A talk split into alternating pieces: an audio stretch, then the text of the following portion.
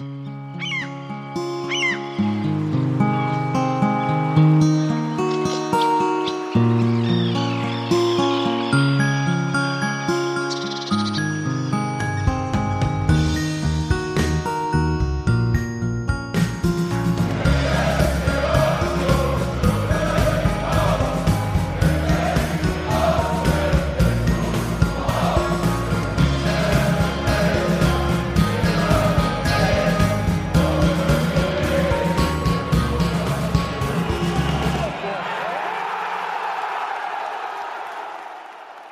Herzlich willkommen beim Textilvergehen Podcast Nummer 412.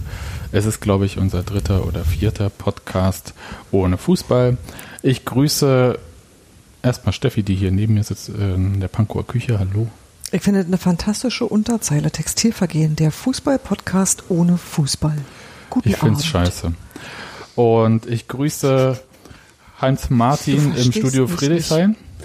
Gute Laune wie immer bei Sebastian. Hallo. Hallo Nadine ins Studio Oberschöneweide. Hallihallo. Und äh, nochmal ins Studio Friedrichshain. Hi Robert. Aloha. Und hallo nach, bist du in Cottbus, Daniel? Ich bin in Cottbus, ja. Ja, dann äh, Grüße in die Lausitz. Ja, danke. Ich äh, finde es auch gut, dass wir so schnell einen Sendungstitel gefunden haben. Ich finde es scheiße. Aber können wir mal ganz kurz Gibt es irgendwem, wir der es nicht was dann dabei ist. scheiße findet, gerade ohne was ins Stadion zu gehen? Na, das ist ja wohl überhaupt ja keine Frage. Na, ich habe so viel gelesen, wo dann Leute geschrieben haben, ach, Fußball vermisse ich gar nicht, ist ja sowieso alles was, Kommerz. Also welche Leute liest du denn? Was sind denn das für vier Gestalten? Keine Union. Nee, ehrlich, mich, mich, mich beschäftigt jetzt zurzeit wirklich äh, Fußball gar nicht. Ja, aber Na, ich rede ja, ja, nicht von, nicht. ich rede ja auch nicht von, ich rede von ins Stadion gehen. Ich vermisse das. Ich vermisse die ganzen Blödeleien. Ich vermisse das. Bier trinken alleine ist irgendwie auch doof. Und ich vermisse meine Rahnsdorfer. Ja, und genau die ganzen vielen Leute, die man halt einfach so sieht. Und man sieht die halt jetzt nicht. Also ich finde es wirklich, ja, mir fehlt was. Ich, aber, aber, mir fehlen ja auch ganz andere Sachen im Leben gerade. Also das ist halt eins von vielen so bei mir. Ja, aber es ist, ich habe halt festgestellt, dass also schon schon wesentlich jetzt so ist es ja. nicht, aber also ist jetzt nicht so ganz ganz weit hinten in der Liste, aber ist halt gehört zu dem großen Konglomerat von allgemeinen sozialen Interaktionen, die mir fehlen. Ja, bei mir ist es schon, also habe ich jetzt durch das Fehlen festgestellt, ich dachte mal, ich hätte Union irgendwie im Griff, so als äh, so. Sebastian hat Union im Griff. Tipptopp ich kann jederzeit damit aufhören. Ich kann jederzeit damit aufhören. Ja, also so wie Nadine jetzt sagt, dachte ich halt so, ja Gott, dann halt kein Fußball, kein Union oder so. Ähm, ist ja nicht mein Leben. Stellt sich jetzt so ein bisschen raus. Doch, und ähm, das äh, kam ein bisschen überraschend, weil ich immer in der Selbstgewissheit gelebt habe, dass es halt nicht so ist. Aber für euch ist es ja offensichtlich anders. Nee, ich finde es mal ganz angenehm ohne die ganzen Ossis. Ich kann das da voll und ganz nachvollziehen. Du wohnst in Friedrichshain, Robert. Äh, du bist die ganze Zeit ohne Ossis. Ja, Nadine, danke. Wenigstens eine Person, die hier ein Bild macht. Nee, das äh, können wir doch alle, glaube ich, gut nachvollziehen. Ich äh, habe plötzlich Zeit, irgendwie am Wochenende Brot zu backen. Das kommt ja auch nicht vor, wenn man. Und das meine ich jetzt nicht positiv. Also, ich finde es eigentlich schon ganz gut, dass man da was zu tun hat sonst. War das Ergebnis wenigstens gut. So. Nachdem wir vorhin schon im Vorgespräch über Fenchel und alles Mögliche gesprochen haben und ob Muskatnuss in ähm, Kartoffelmus. Ja. Ich sage kann, ja. Kann. Kann. kann. Muss. Es muss. Muss. Aber, aber Daniel, ganz ehrlich, ähm, dass du schon weißt, das Wochenende ist, ist doch schon mal ein Privileg, oder? das, das stimmt. Da ist auch viel was dran. Hm. Aber es ist auch, äh, es ist auch nicht auf Wochenende beschränkt, so richtig. Mein iPhone hat mich heute daran erinnert, dass Ostersonntag ist. Das fand ich ganz angenehm. Die Dinger sind halt doch zu weit gut. Ja. Ja, bei da, uns waren es die Kinder dann am Ende, die ja auf irgendeine Art und Weise doch eingefordert haben, auch ähm, im Garten Ostereier suchen zu wollen. Tatsächlich wollten beide Kinder, glaube ich. Auch das gerne, große. Ja. ja. Kick an. Ja, die, ja, ja. Waldseitensteher, aber Ostereiersucher. Ja. Das jetzt mit einem Schlag seine Street Cred zerstört. Ja, bis er wieder ins Stadion kann, haben es die anderen vergessen. Dann ist schon Weihnachten. da, da glaube ich, da glaube ich ja übrigens noch nicht dran. Ne?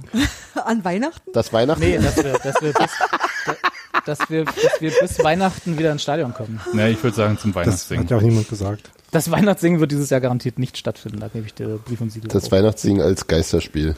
Ja. Na, wir können ja mit Abstand eine, so eine Singkette machen. Einmal um Köpenick rum. Ja, ich glaube, wir sind ja so viele, das schaffen wir auch mehr. Können doch mal wieder alle hin. das gab es ja schon, also gibt es ja auch historische Vorbilder. Jetzt, jetzt mal ohne Scheiß. Also im Baltikum haben sie ja, äh, als sie sich von der Sowjetunion dann losgesagt haben, haben sie ja so eine Menschenkette gemacht durchs gesamte Baltikum und haben halt gesungen. Das fand ich eigentlich Aber du würdest ja Von vielleicht Köpenick bis auch, zum Olympiastadion. Ja, wir befreien Köpenick und machen es unabhängig. aber du wirst ja vielleicht auch äh, ein, einsehen, dass das nicht dasselbe wäre. Wahrscheinlich Nee, werden wir uns einfach alle auf unsere Balkons stellen zum Weihnachten. Ne, wir dürfen uns, können wir dürfen uns Und vielleicht nicht klatschen. anfassen, wie die Leute im Baltikum Einmal um den damals. Müggelsee rum. Genau. Ja, auch schön. Das wäre auch Da nicht können wir auf dem Müggelsee singen. Ja, das ist aber ein paar schon lange Boote her, rauf. dass der Müggelsee mal zuge... Achso, mit Booten, ja. Das, ich wollte gerade sagen, Ja, ein paar der Boote drauf. mal zugefroren nee, war. der Großteil steht an Land und wer ein Boot hat, äh, ist Das dann machen, da ja. auf dem Wasser. Also Trimi hat kein Boot. Ich wollte gerade sagen, da findet sich vielleicht auch demnächst eins für unseren Kapitän. Also deswegen Kapitän ohne Boot haben, finde ich irgendwie auch blöd. War, der jetzt eigentlich zusammen mit, mit Philipp Hosiner auf dem äh, Wannsee? Er scheint oder so, ne? Also zumal Trimi hatte eine Story irgendwie, dass er skaten war. Hm. Und Hosi hat Bilder von einem Boot vom Wannsee aus Ja. gepostet. Auch blöd, oder? Psst. Na, wir sind Österreicher, für die gelten bestimmte Regeln auch einfach nicht. Die sind viel strenger als bei uns, die österreichischen Regeln. Na, aber sie sind ja nicht bei uns. Also, ah, du meinst, sie also die Österreicher auch- sind bei uns, sie aber sind nicht hier die auch nicht wehrpflichtig, meinst du? ja, Das ist richtig. ja. So, jetzt muss ich glatt nochmal gucken. Sind wir schon wieder bei Instagram-Accounts? Nein, nein. Da habe ich immer noch so Nein. PTSD von. Kann, äh, äh, träumst du nachts von? Ja, aber nicht auf die gute Aber, Art. aber, aber ist doch alles gut. Ja. Ja. Andi Gogia Was? hat hat's doch gerissen. Trainiert er eigentlich schon wieder mit? Okay. Ähm, ja, er trainiert irgendwie, aber, aber nicht richtig Mannschaftstraining. Ne? Also die Mannschaft macht ja auch Weiß kein nicht. Mannschaftstraining richtig insofern. Naja, die machen ja so Gruppen, ne? was auch immer das heißt. Ne, bis zu sieben Leute, wenn ich das jetzt so richtig verstanden habe bei Sebastian. Aber mit. Abstand zueinander, ne? Ja, So hatte ich es verstanden. ja Also da jetzt kannst du Viererkette üben und so. Ja. Keine Mit sieben. Leuten kannst du Viererkette üben. Nee, eine Dreier- und eine Viererkette. Sieben Leute. Hm, easy. Kannst du Ähm, Kleinfeldspiele machen. Auf zwei verschiedenen Feldern. Mit Überzahl. Genau, Meld dich doch mal Ein- als Trainer. So, als Ein Torwart, drei Feldspieler. Hm. Genau. Taktik. Ja, Aber äh, Ja, ja bevor, 3 wir, gegen 3 plus 1. bevor wir jetzt äh, so über solche Sachen reden, bevor ähm, wir über Fußball reden, ja eben, das wollen wir ja vermeiden. soweit kommt's noch. Wie viele Ähm, Brote habt ihr letzte Woche gebacken? Kennen sich meinem die Le- arbeiten? Ich kein. Ich habe in meinem Leben noch kein Brot gebacken. Nein. Ich habe letzte Woche zwei gemacht. Ein Bananenbrot und ein richtiges. Ja, ich nehme Ich eins. Ich habe meine Fenster geputzt. Ich glaube, das erste Mal in 15 Jahren. Das mache ich nächste so. Woche. Auch Gebe euch einen Wohnungsschlüssel. Ich habe keine Langeweile, Leute. es gibt, es gibt nämlich, ähm, das wusste ich bis dahin noch nicht, so äh, Fensterputzstaubsauger. Was? Da habe ich sogar. Hab Ja, ich, diese, ja Das klar. ist so geil. das von ist Kercher ist das absolut geilste Produkt, was es je erfunden nach dem wurde. Reiskocher meine nächste Anschaffung übrigens. Ja, also wenn Ja, aber der ein Reiskocher ist ja sinnlos im Vergleich zu gerne Ohne andere Scheiß, du, du sprühst die einmal ein und wisch, saugst immer drüber, fertig. Sind wir bei Genau, Fenstern das oder beim dreckig Reis ist. jetzt? Da ist da so ein Abzieher, wo dann so ein Handstaubsauger drunter ist und dann Ja, den meine ich. tropft nichts. Ist hervorragend. Ja, Ist das Beste, großartig. Gut. Ja. Im, Vergleich zu zum Beispiel sowas wie dem Reiskocher. Affiliate Und plötzlich sehe ich, äh, sehe ich Dinge in, Webseite. meinem, in meiner Wohnung. Das ist nämlich ja nicht so dunkel. Okay, aber Das ist ein Fenster. Ich habe mich immer gewundert, warum diese Wand so kalt ist. Was der Griff da soll. Genau. Der- Wieso ist der Haken falsch rum? okay. noch, ich versuch's noch einmal. Dirk Zingler hat ja am Freitag sich von Presse- und Stadionsprecher Christian Arbeit Stichworte geben lassen und auf die geantwortet.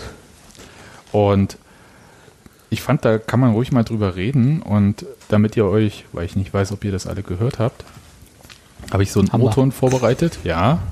Aber dann könnt ihr, der ist ein bisschen länger, der O-Ton, da könnt ihr jetzt einfach reinhören und dann können wir drüber reden. Dirk, ähm, vielleicht die wichtigste Frage, die äh, uns von ganz vielen Unionern im Moment gestellt wird, im Zusammenhang ähm, mit der Corona-Krise, mit dem Aussetzen des Spielbetriebes. Ist Union akut existenziell gefährdet?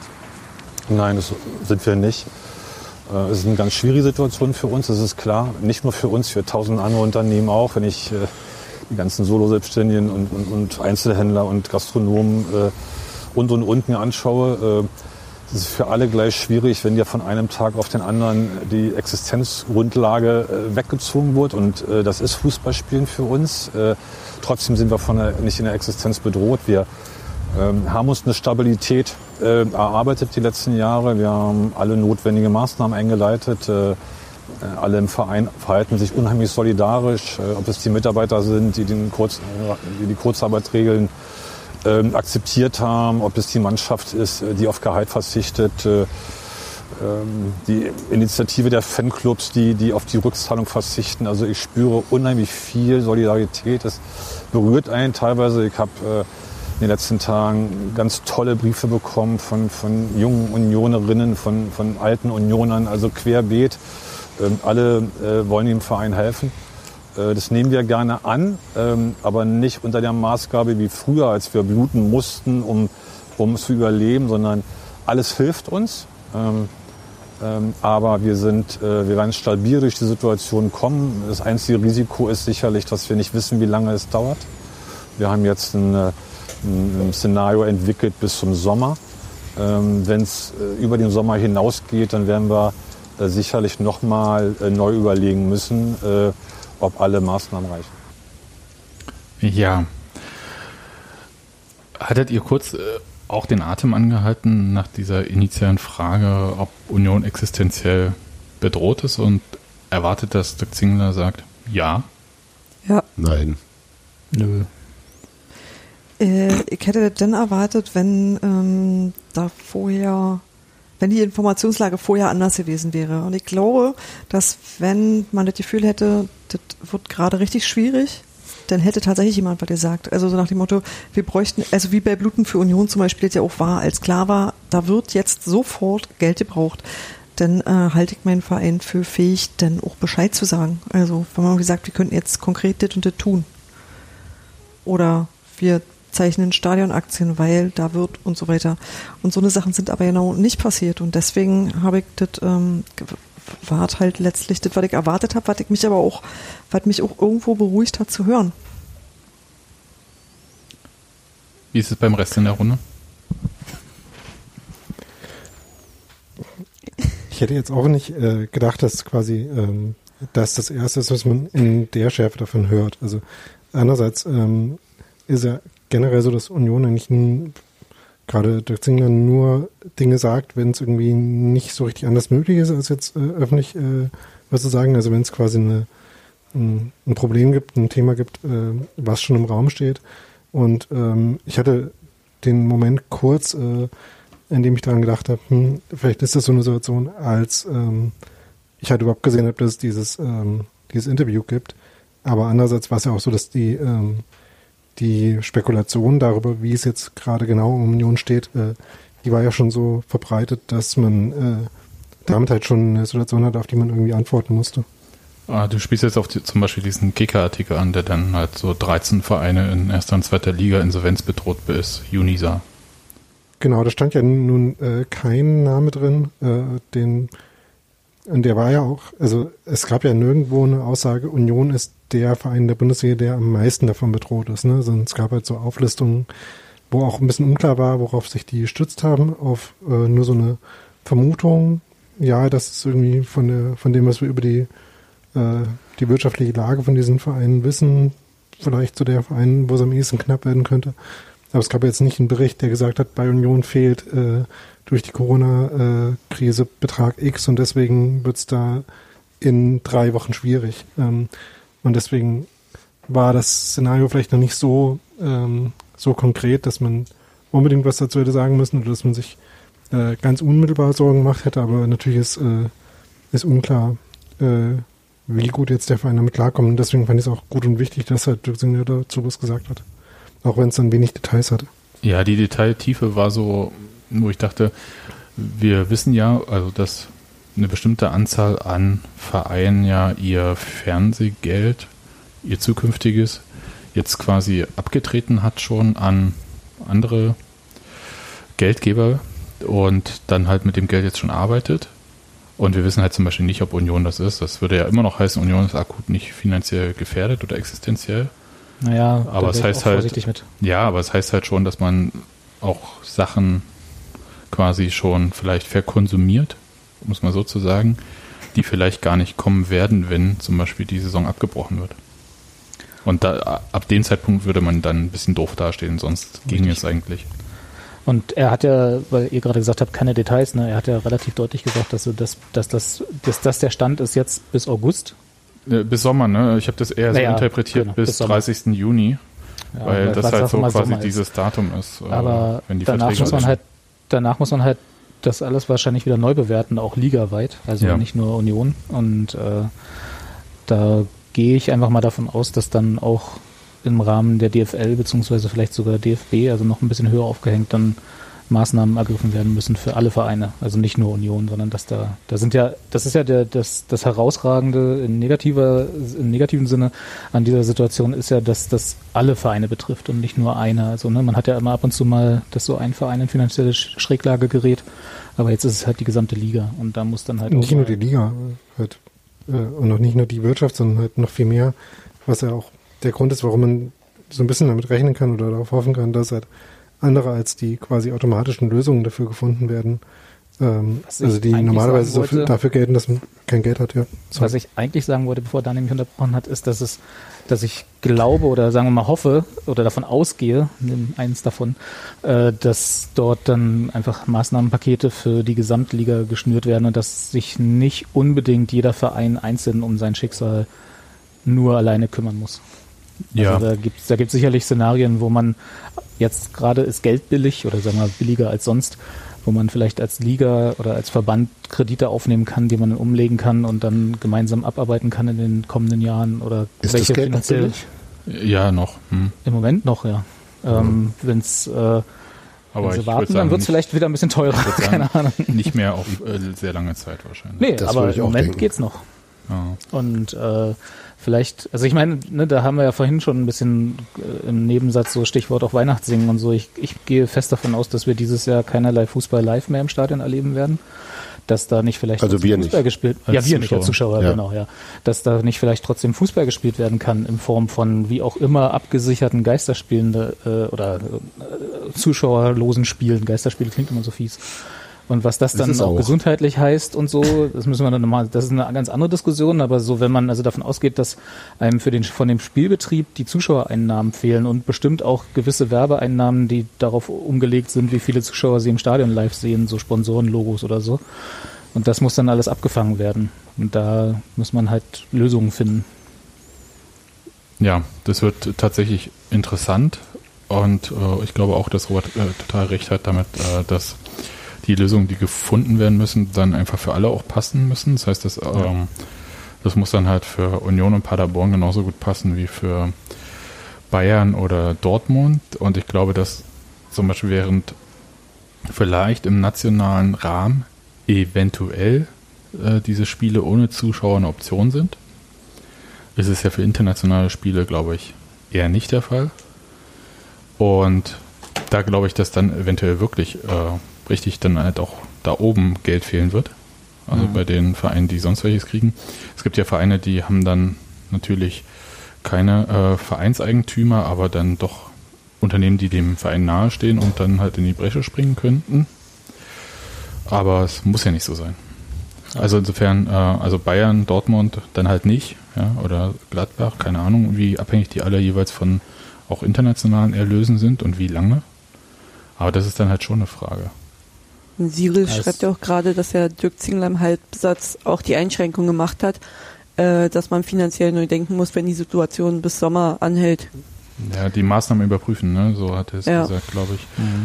Ähm, was ich auch interessant, das fand ich tatsächlich dann auch so bemerkenswert ähm, fand, war halt, bisher sind wir davon ausgegangen, dass bei Union wirklich relativ schnell vielleicht der Vorhang zugehen kann, also so finanziell, was die Liquidität betrifft. Aber er selbst hat ja dann gesagt, dass auf keinen Fall ähm, der Fußball, die DFL, Union ist ja Teil der DFL, also auch Teil äh, einer Entscheidungsfindung, ähm, voran, vorausgehen sollte, wenn halt zum Beispiel solche symbolische Dinge wie Schulen noch nicht geöffnet sind. Er hat dann nochmal kleine Kneipen ins Spiel gebracht. Das ist halt so, glaube ich, anderes, also eher ein Fußball näheres Thema. Aber ich glaube, dass er recht hat, dass es ähm, Ähm, da können wir auf richtig viele Texte warten, die sagen, dass der Fußball total durchgedreht ist und völlig abgehoben von jeglicher Realität und für sich Sonderrollen beansprucht. Wenn Auf die Texte müssen wir auch nicht warten. ja, ein paar gibt es schon. schon, ja. Ich kann auch noch einen schreiben, also falls es einen Mangel gibt oder so, aber ich glaube, das, Das ist ja auch nicht so schwierig, den zu schreiben. danke. Okay. Ja, es fällt aber den Fußball ferneren Leuten leichter, sowas zu schreiben. Ja, ich Ja, würde lieber die- Fritz Schätzchen Ja, äh, ja, ich- in der Zeit. Ne? Ich fand es tatsächlich aber ein sehr wichtiges, äh, einen sehr wichtigen Aspekt von, von seinem äh, Statement. Fand ich auch Dass und er, der war dass, er- unerwartet. dass er genau das eben nicht, dass er, ja, nee, eigentlich gar nicht, für mich gar nicht so sehr. Also vielleicht in der Deutlichkeit ja, aber dass er eben ähm, das nicht, das nicht losgekoppelt, also auch Union und also Unionsrolle in, in, in der Gesellschaft eben auch nicht losgekoppelt von der Gesellschaft sehen kann. Und das ist ja schon ein Selbstverständnis des Vereins, das er öfter mal demonstriert hat. Und natürlich äh, ähm, sagt er dann andererseits, dass eben Fußballspielen das, das Gesch- Kerngeschäft ist und dass, äh, dass sie damit Geld verdienen und so weiter. Aber dieses, dieses, ähm, dass, dass du nicht völlig außerhalb der, der Restgesellschaft stehst und plötzlich der Fußball sich entkoppelt davon, äh, das ist, dass ihm das nicht liegt oder dass das nicht sein Ziel ist, das finde ich jetzt äh, äh, nicht so wahnsinnig überraschend, ehrlich gesagt. Ja, ich fand halt, es ist ja so ein bisschen was unter der Woche, beziehungsweise die Vorwoche ja auch schon durchgesickert, wie die DFL sich eventuell vorstellen könnte. Ja, da sind so Planungsdetails für ähm, diese Spiele ohne Zuschauer ein bisschen durchgekommen. Und da war ja, ein Detail war ja, glaube ich, die Spiele alle drei Tage testen oder so. Herzlichen Glückwunsch. Und da habe ich gedacht halt so, naja, das, äh, da brauchst du ja dann nur einen wirklich systemrelevanten Ort, der nicht genug Tests hat oder nicht genug getestet werden kann, dann zeigen. Und dann zeigst du nochmal bitte den FC Bayern, wo, weiß ich nicht, die Tests da so rumliegen oder so. Ich glaube, das, ähm, damit kannst du dir auch die Karten richtig selbst legen. Wobei, glaube ich, da der Gedanke ist, dass es, also es ist ja schon eine Weile im Gespräch, dass es irgendwann ähm, Antikörperschnelltests geben Ja. wird, die äh, quasi wie Schwangerschaftstests von der Funktion her sind. Draufpinkeln.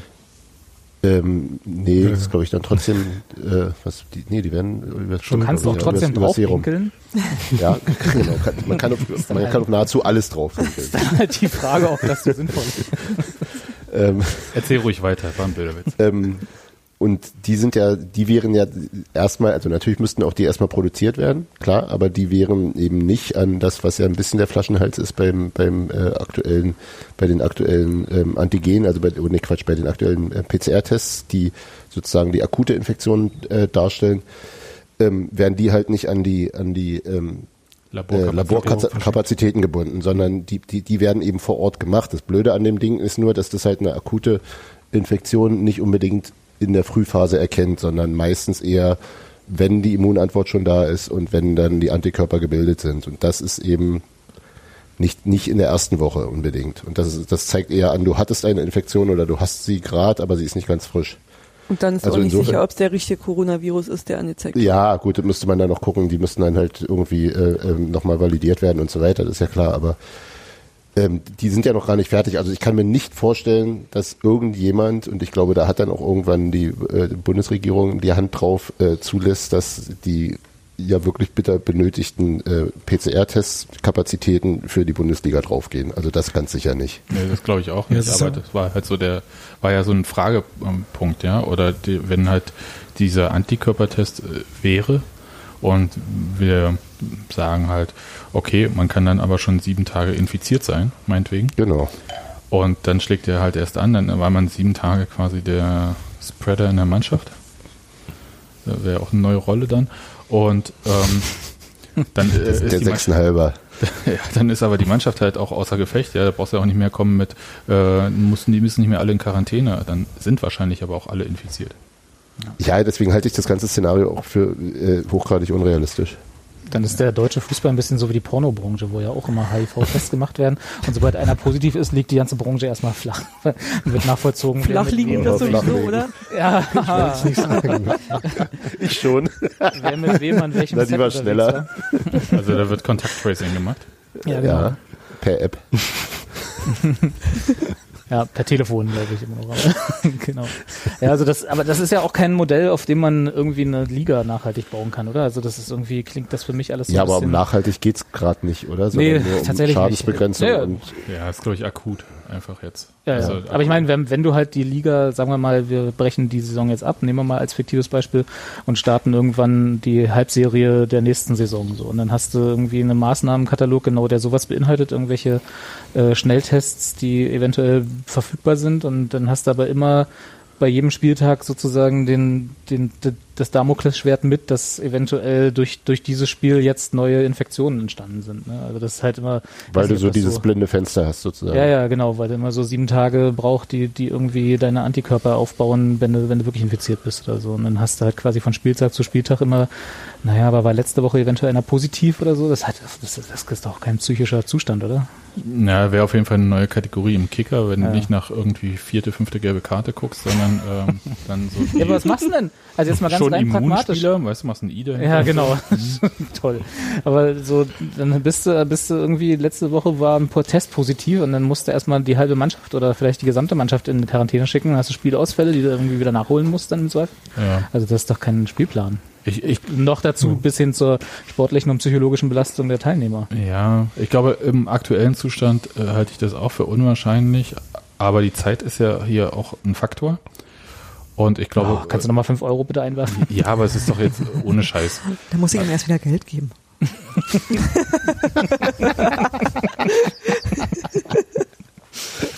Hat er wieder alle beim Online-Poker verzockt. Ja. Telefonkonferenzen. Dabei ist doch Pornhub gerade kostenlos. Robi, du kennst dich ganz schön gut in der porno Aber, aber, aus. Du, aber das frag Thema- nicht alles. Das Thema hatten wir doch jetzt schon mehrfach, dass Pornhub gerade kostenlos ist, oder? Ja. Ja. Also. Nochmal. Es kann ja trotzdem sein. Zeit ist ein also, Faktor. Ja, also Genau. das heißt, Stichwort, es kommen vielleicht äh, Schnelltests raus, die überhaupt benutzbar sind für so Allgemeinheit. Also quasi kann man sich in der Apotheke holen oder so. Ja. Ja. so. Ähm, Bundesliga hier bei Müller Wohlfahrt, du Tests ab oder was weiß ich. Und dann ist es ja erstmal ein Szenario, ob das jetzt vielleicht gut durchdacht ist. Ich glaube, die sind da schon ein bisschen weiter als wir mit unserem Laienwissen. Das hoffe ich mal. Ja. Aber, und wenn halt auch die, genau diese Fragen auch stellen, die wir gerade alle stellen, hoffe ich auch. Ich hoffe, Und- dass sie dich vor, vor zwei Wochen gestellt haben. Ja, eben, gehe ich aber auch von aus. ja. Und ich glaube einfach, dass, aber der Punkt ist, solange wir alle irgendwie so mit Homeoffice, Homeschooling beschäftigt sind, ich rede wirklich nicht von alles ist wieder offen oder so und alles ist wieder wie vorher, sondern wirklich, dass so elementare Sachen wie Schule. Wir hatten heute eine Diskussion mit unserem großen Kind, der gesagt hat, ist ja schön und gut, selbst wenn sie jetzt bloß die oberen Klassen öffnen, ja, damit die ihre Prüfungen machen. Er hat gesagt, der viel Mitschüler, die haben wirklich richtig Asthma, aber äh, was sollen die denn jetzt machen? Und die haben so und so viele Lehrer, die halt eigentlich Risikogruppe sind, vom Alter her. Ähm, was ist denn mit denen dann plötzlich los? Und überhaupt, das ist ein Altbau, ja, die Schule hat eigentlich 1200 Schüler hier in Weißensee und das ist ein Altbau und normalerweise ist so ein Klassenraum da für 24 oder 26 Schüler ausgerichtet. Da sind aktuell bei denen in der 10. Klasse 34 Schüler drin. Du kannst Das mir ist nicht sowieso erzählen, schon so eng. ja, eben. Das ist, das kannst du- Die müssen da extra Bänke reinstellen, vorne an die Tafel, damit äh, alle Platz haben. Ja? Und da kannst du mir nicht erzählen, dass irgendwie jemand hat, da kann doch keiner Platz, äh, also so Abstandsregeln einhalten. Und ich habe gesagt, naja, ich hoffe, dass die Leute, die da die Entscheidungen treffen, solche Sachen auch mitdenken. Ja, also ich glaube, dass Gruppenunterricht wäre zum Beispiel halt eine Variante. Ja, du teilst das halt Ja, auf. gut, Du du sagst brauchst halt, wieder mehr Lehrer, ne? ja, die hast du ja im Zweifelsfall zur Verfügung, weil die anderen ja nicht aktuell komplett beschult werden. Wenn nur die Präsenz. oberen Klassen wieder. Ja. Wenn du nur, sozusagen. wenn du nur die, meinte, die, die Prüfung machen, 10., 11., 12., ja, die Abi-Jahrgänge. ja, und MSA halt, Und Ja, genau. Schule. Genau. Und ähm, die äh, beschulst und die musstest du halt in Gruppen, wie auch immer, aber das, ihr merkt ja, das ist ja immer so Rattenschwanz, in dem man so reinkommt, was ist mit denen und, und dann sind die, äh, die haben doch zum Teil auch Eltern, die älter sind, die sind dann Risikogruppe, dann sind die äh, dem ausgesetzt und so weiter und so fort. Man kann ja auch bestimmte Altersgruppen, das sagt sich auch immer so einfach, äh, mu- muss man bloß schützen, ja. Ist ja Quatsch. Mhm. Also ja, nee, ist nicht Quatsch, aber ist, ist Nee, schwer. nee, ich meine, Ja, ja. also äh, versteht, wie ich es meine. Also es ist halt Ja, ja. im Prinzip fast unmöglich. Ja, Also weil, dafür jede Altersgruppe zu schützen. So gut es ja, aber 70-Jährige werden halt nicht nur von 70-Jährigen betreut. Das ja. ist richtig. und so weiter und so fort. Also äh, da ist so ein wirklicher Rattenschwanz dran. Ich wäre wahnsinnig gern dran interessiert, irgendwie rauszufinden, wie diese Diskussionen sind. Äh, die Stellungnahme von Dirk Zingler zeigt mir eigentlich auch so ein bisschen durch die Blume und ist jetzt auch so wirklich so eine sehr vage Interpretation, dass ihn das selbst noch nicht so überzeugt hat. um es mal so zu sagen. Mm, Ja, aber das ist. Also ich glaube, da ist auch noch ein bisschen äh, Zeit, die vergehen muss und da werden noch Ja. sicherlich noch Diskussionen geführt bis zum Sommer. Mir hast du vorhin Also gesagt, das sei hier 5 Euro Phrasenschwein übrigens. Ja, ja, du hast es aber jetzt gesagt, damit ist die Katze Genau, gesagt. ist einmal durch. Ähm, Wow. Ja, ich denke, ich meine, das, das sind doch alles, äh, das, das ist doch alles äh, äh, in Bewegung die ganze Zeit. Also das, das, das ist ja die ganze Zeit ein, Fahren auf Sicht und äh, natürlich macht man sich irgendwie Gedanken über Szenarien, die man im Juni oder im Juli äh, anwenden möchte. Aber andererseits sind sich auch alle klar darüber, dass wir keine Ahnung haben, was in zwei Wochen ist. Also das ist eben, also du kannst halt nur Szenarien durchspielen und durchsprechen und dir da schon mal einfach versuchen, wahrscheinlich jeweils in den Entscheidungsgremien die Knackpunkte rauszuarbeiten, die, die man, um die es dann geht und die, die vielleicht äh, Schwierigkeiten mit sich bringen. Aber ähm, letzten Endes, und das hat, haben ja, also das hat ja der, der, der der Anfang der Pandemie oder der, das Ankommen der Pandemie hier bei uns gezeigt, wo du irgendwie drei Tage später hast du oder, oder vor drei Tagen habe ich Dinge getan, weiß ich nicht, mit, mich mit zehn Leuten getroffen, die heute schon undenkbar wären für mich. Also das, das geht doch einfach alles auch so wahnsinnig schnell. Das stimmt. Ähm, jetzt vielleicht nicht mehr ganz so schnell, ähm, weil irgendwie die Situation ja angekommen ist, aber trotzdem ernsthaft ähm, vorausplanen, also im, im, Sinne von so genau werden wir es machen, das ist doch eh völlig unseriös zurzeit. Ja. Wie fand Naja, ich würde nicht sagen unseriös. Man kann ja für gewisse Szenarien Pläne entwickeln, die dann entweder Genau, greifen genau, oder das- nicht greifen. Also, Genau, das, das meinte ich aber, aber vorausplanen im Sinne von so werden wir es machen, das ist also ja, ja, für nee, das Juni ist, also da muss man halt Optionen Genau. sich zurechtlegen, genau. Dass Und natürlich muss man, man natürlich mu muss man, muss man genau diese Szenarien durchsprechen. Man muss diese Pläne entwickeln. Man muss diese, diese, sich mit den verschiedenen Problematiken auseinandersetzen. Am besten im Vorfeld natürlich. Insofern denke ich eben auch, dass diese Testgeschichte, das ist einfach ein, ein, ein Planspiel von verschiedenen. Das eben von, Genau. von so vielen, also diese Spielertesten, das ist von so vielen Faktoren abhängig, ob das überhaupt je realistisch wird oder nicht. Aber das wäre womöglich halt eine Voraussetzung für. Wenn wir das hinkriegen könnten, dann könnten wir vielleicht das machen, so. Wenn das ginge, Aber- können wir irgendeine Art von Regelspielbetrieb aufnehmen. Genau, genau, sowas. genau. genau ja. Alles andere wäre risikohaft, äh, zu Risiko. Wie ist denn das eigentlich? Ich weiß nicht, äh, Steffi, hast du da Ahnung, äh, wenn, wenn jetzt so ein Regelspielbetrieb mit Testen und mit unter, unter Einfluss von einer akuten Pandemie und der auch Leib, Risiko für Leib und Leben irgendwie für die Spieler äh, äh, gemacht wird, ist das irgendwie arbeitsrechtlich eine andere Situation? Kann man da als Spieler dann auch sagen, nee, möchte ich nicht? Ich glaube, Also kann man wahrscheinlich immer, aber Ja, also ich sag mal so, das das eine ist, dass du ja quasi alles immer verhandeln kannst und dass du in bestimmten Berufen sowieso größere Risiken für deine Gesundheit ohnehin schon in Kauf nimmst. Ja. Ich glaube schon, dass man dann sagen kann, weil es halt eine Sondersituation ist, da hast du eigentlich immer so Exit-Möglichkeiten. Also dass du sagst irgendwie so, nee, unter der Voraussetzung nicht. So wie du immer Hm. manchmal sowas hast wie Sonderkündigungsrechte oder Der, der Spieler hat diese, Na, ich oder glaube- der, der, der Arbeitgeber. Na, ich glaube sowohl als auch. Also du hast eigentlich immer, also das, das muss nicht mal im Vertrag geregelt sein, sondern du hast immer denn, wenn irgendwas ganz besonders außergewöhnlich ist oder so, hast du eigentlich immer Möglichkeiten, also du schließt einen Vertrag für einen Normalfall und wenn die Situation aber komplett am Normalfall vorbeigeht, hast du fast immer die Möglichkeit zu sagen, ich widerrufe oder ich will das nicht oder wir müssen das ändern oder kannst dich ohne dass dazu es explizit im Vertrag geregelt wird. Genau, weil das, Ja. weil das einfach so, ähm, das Rechtssystem macht das an vielen anderen Stellen auch so. Und ich äh, würde vermuten, dass man dann an der Stelle auch äh, Rechte hat, die man sonst nicht hat oder Rechte geltend machen kann, die man sonst nicht geltend macht. Aber ich glaube, das ist halt genauso Ditte, dass das äh, eine Sache ist, wo sich ganz viele Leute einig werden müssen, wie sie es machen müssen, wollen und welche Risiken man gehen kann und welche nicht und welche man, wo man sagt, so, das ist uns zu heiß. Also du hast ja selbst, wenn in, in irgendwie gearteter Spielbetrieb unter irgendwelchen möglich, äh, Bedingungen wieder stattfinden kann, selbst dann muss ja jeder für sich auch überprüfen, trage ich das mit? Ja. Also, und, und das wird sicherlich auch nochmal sehr, sehr spannend. Das, wird, Ja, das das wollte ich nämlich auch gerade sagen. Ne? Ja. Wir, wir reden ja die ganze Zeit darüber, wie regelt sich die Liga.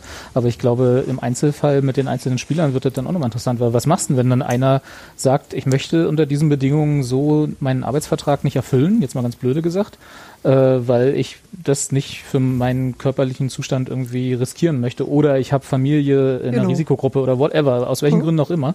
Da kannst du ja eigentlich aus vernünft moralischen Gründen auch nicht sagen, ja, dann müssen wir dich aus deinem Arbeitsverhältnis entlassen. Das geht ja eigentlich auch nicht. Das ist halt was Also- anderes als ein normales Kreuzband, das, das meine ich Ja. halt. Weißt du, also das gibt, glaube ich, immer Sachen, wo du sagst, das nehme ich in Kauf, das ist, das ist hier Teil des Risikos, das ich in diesem Beruf trage, speziell in diesem Beruf. Ja. Und dann gibt es aber eben Risiken, die komplett anders sind. Und ähm, da äh, vermute ich schon, dass das anders beurteilt wird auch. Ja, bei mir als Krankenpfleger wäre es halt ein bisschen albern, wenn ich sagen würde, Genau. nee, das, der Leute, das sind ja Leute kranke Menschen, da möchte ich lieber nicht hingehen. Genau. So haben wir nicht gewettet. Wie jetzt? Ich wollte ein ich bisschen wollte wie doch nur, Kno ich wollte doch nur Knochenbrüche. Genau. genau. Ja, also das wird, das wird auf jeden Fall nochmal spannend, dann vor allem auch gerade, wo die Verhandlungsphase für gewisse Vertragsverlängerungen ja jetzt auch ansteht. Zumal ja auch äh, ähm, in der Phase, bevor sie die, also als, als sie noch nicht ganz so weit waren, die Spiele abzusagen, kam es ja gerade auch von den Spielern, also von Thiago, von den Bayern und auch Rafa Gikiewicz hatte sich ja auch dahingehend geäußert, so ein bisschen, dass die Spieler eben auch sagten, kommt Kinder, sagt das ab, das ist zu heiß. Also und eben auch sicher, also auch sicherlich aus Sorge um die eigene Gesundheit oder um die eigene äh. Ansteckungs- und Weitertrage, genau, äh, Familie, ähm, Infektionsgefahr. Insofern ähm, ist das schon tatsächlich, da hast du recht, Robert, ein Aspekt, der in der Gesamtdebatte irgendwie gar nicht so doll, äh, ähm, ähm, so häufig vorkommt, zumindest in meiner Wahrnehmung, dass die ja dann eben auch tatsächlich da ihre, äh, ihre Gesundheit irgendwie riskieren. Ja. Also Aber- ich meine, ich glaube, wir sind auch noch nicht so weit in der Debatte, jetzt vor allem in der öffentlichen, intern wahrscheinlich vielleicht doch schon mal, aber das ist jetzt noch nicht angekommen, weil im Moment noch völlig unklar ist, wie überhaupt ein Ligabetrieb aussehen könnte. Aber genau das müsste sich dann eigentlich sofort anschließen, wenn irgendwie ein halbwegs garer Plan auf dem Tisch liegt, wie man sowas machen könnte.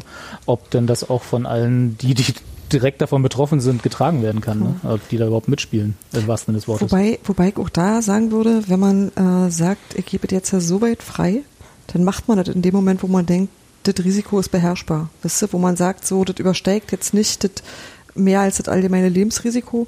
Und dann natürlich kannst du irgendwie nicht sagen, äh, nee, mache ich jetzt aber trotzdem nicht. Also das kann schon, das hängt extrem davon ab, wie die äußeren Umstände sind und ähm, wie die, also wie die Gefahrenlage in dem Moment einzuschätzen ist so und wie die von welchen Stellen eingeschätzt wird oder sowas.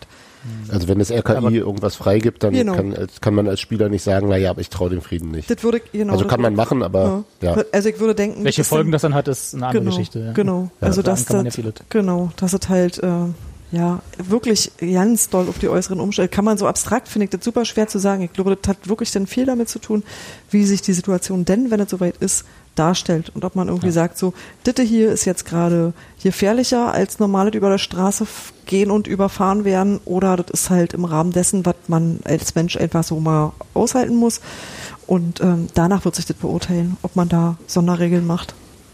Hm. Wir werden es erfahren. Spätestens im August dann. Ja, da ist ja noch ein bisschen Zeit bis dahin. Yes! Und in der Zeit wollen wir noch ein bisschen über dieses Interview von Dirk Zingler sprechen oder haben wir das jetzt ausführlich getan? Das waren ja so die beiden Hast du noch was, was wir Hauptaspekte. dazu besprechen müssen? Ihm fehlt Union auch körperlich. ja.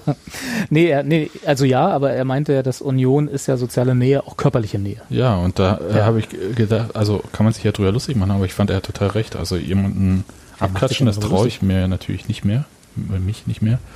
Ähm, und so weiter und halt irgendwie Leute umarmen, was wir alles so im Stadion halt so einfach machen oder halt Ja.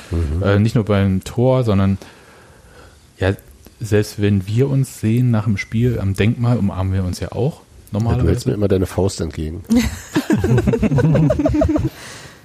Hm.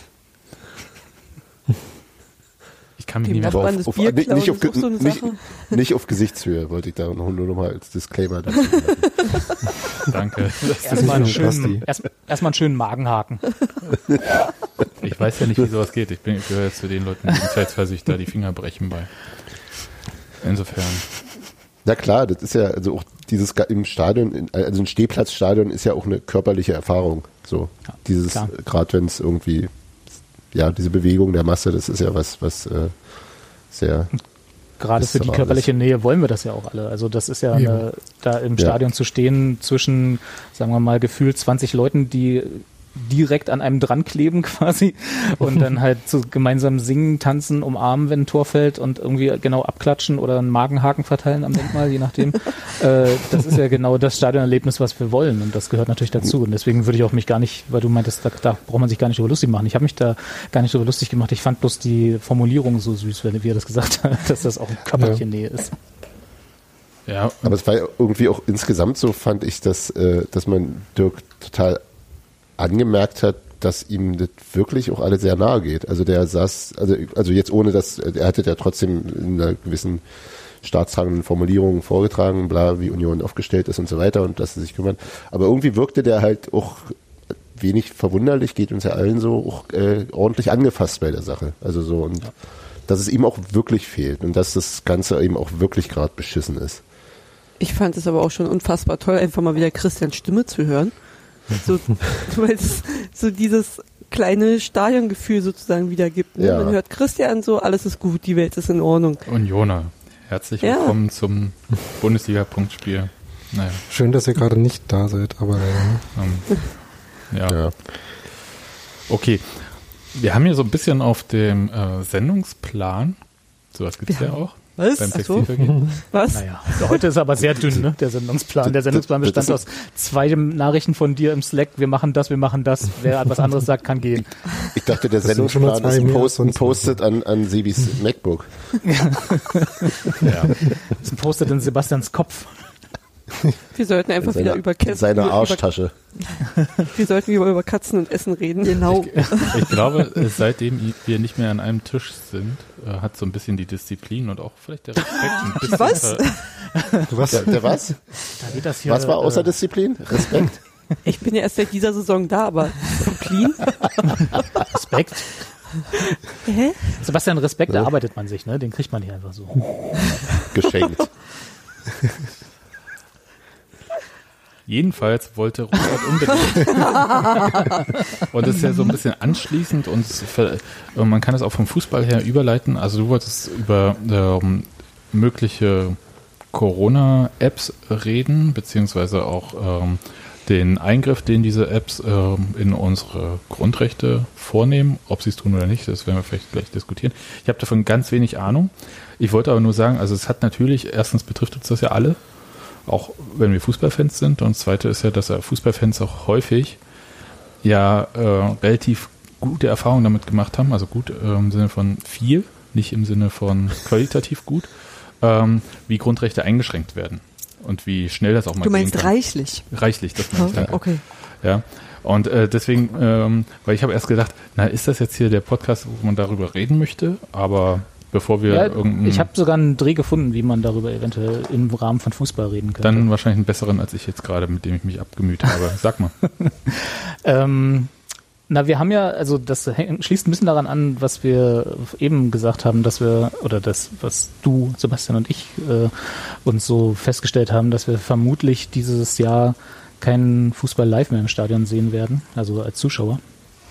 Äh, und äh, diese ganzen Apps, die da jetzt in der, in der äh, in der Diskussion sind, die sollen ja im Prinzip dazu beitragen, dass solange kein Impfstoff in großer Fläche verfügbar ist, ein, ein Kontakttracing, also sprich ein Nachverfolgen von Kontakt- und eventuell Infektionsketten ähm, möglich ist für interessierte Stellen, sag ich mal. Also das wäre dann, ich weiß gar nicht, Hans-Martin, wer ist denn in Deutschland dafür global, also in Deutschland global, deutschlandweit zuständig? Das Gesundheitsamt irgendwie gibt's da so ein Ja. Dach ums? Die, ja, die Gesundheitsämter, denke ich, und am Ende wird es, glaube ich, beim ähm, Robert-Koch-Institut gesammelt. Doch, die auch, ja. Okay, also dann für Deutschland halt RKI. Ach so, ja, nee, Quatsch, nee, ich, nee, nee, nee, dafür sind die Gesundheitsämter zuständig. Ich, ich, ich Okay. war, war grad, äh, hatte gerade einen äh, dazugehörigen Tweet aufgemacht und äh, da bin ich gerade durcheinander gekommen.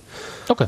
Also genau das. äh, Und wenn wir also darüber reden, jetzt ohne Fußball, aber grundsätzlich die ähm, dass, dass wir irgendwie die Gesellschaft wieder hochfahren nach und nach, also ob jetzt Schulen wieder als erstes aufgemacht werden oder in welchen Maßnahmen und so, dann haben wir immer im Hintergrund, dass wir Möglichkeiten haben müssen, um Kontaktketten nachvollziehen zu können, um äh, neu aufkommende Infektionsherde so schnell wie möglich isolieren und eindämmen zu können. Nur so kriegen wir das ja irgendwie hin, dass wir nicht sofort wieder in sechswöchige Lockdowns verfallen müssen, ne, bis wir dann irgendwie äh, die Herdenimmunität, die viel beschworene, erreicht haben, was ich auch noch nicht glaube, dass, dass wir das irgendwie erreichen werden, bevor es einen Impfstoff gibt, aber das ist noch eine andere Diskussion.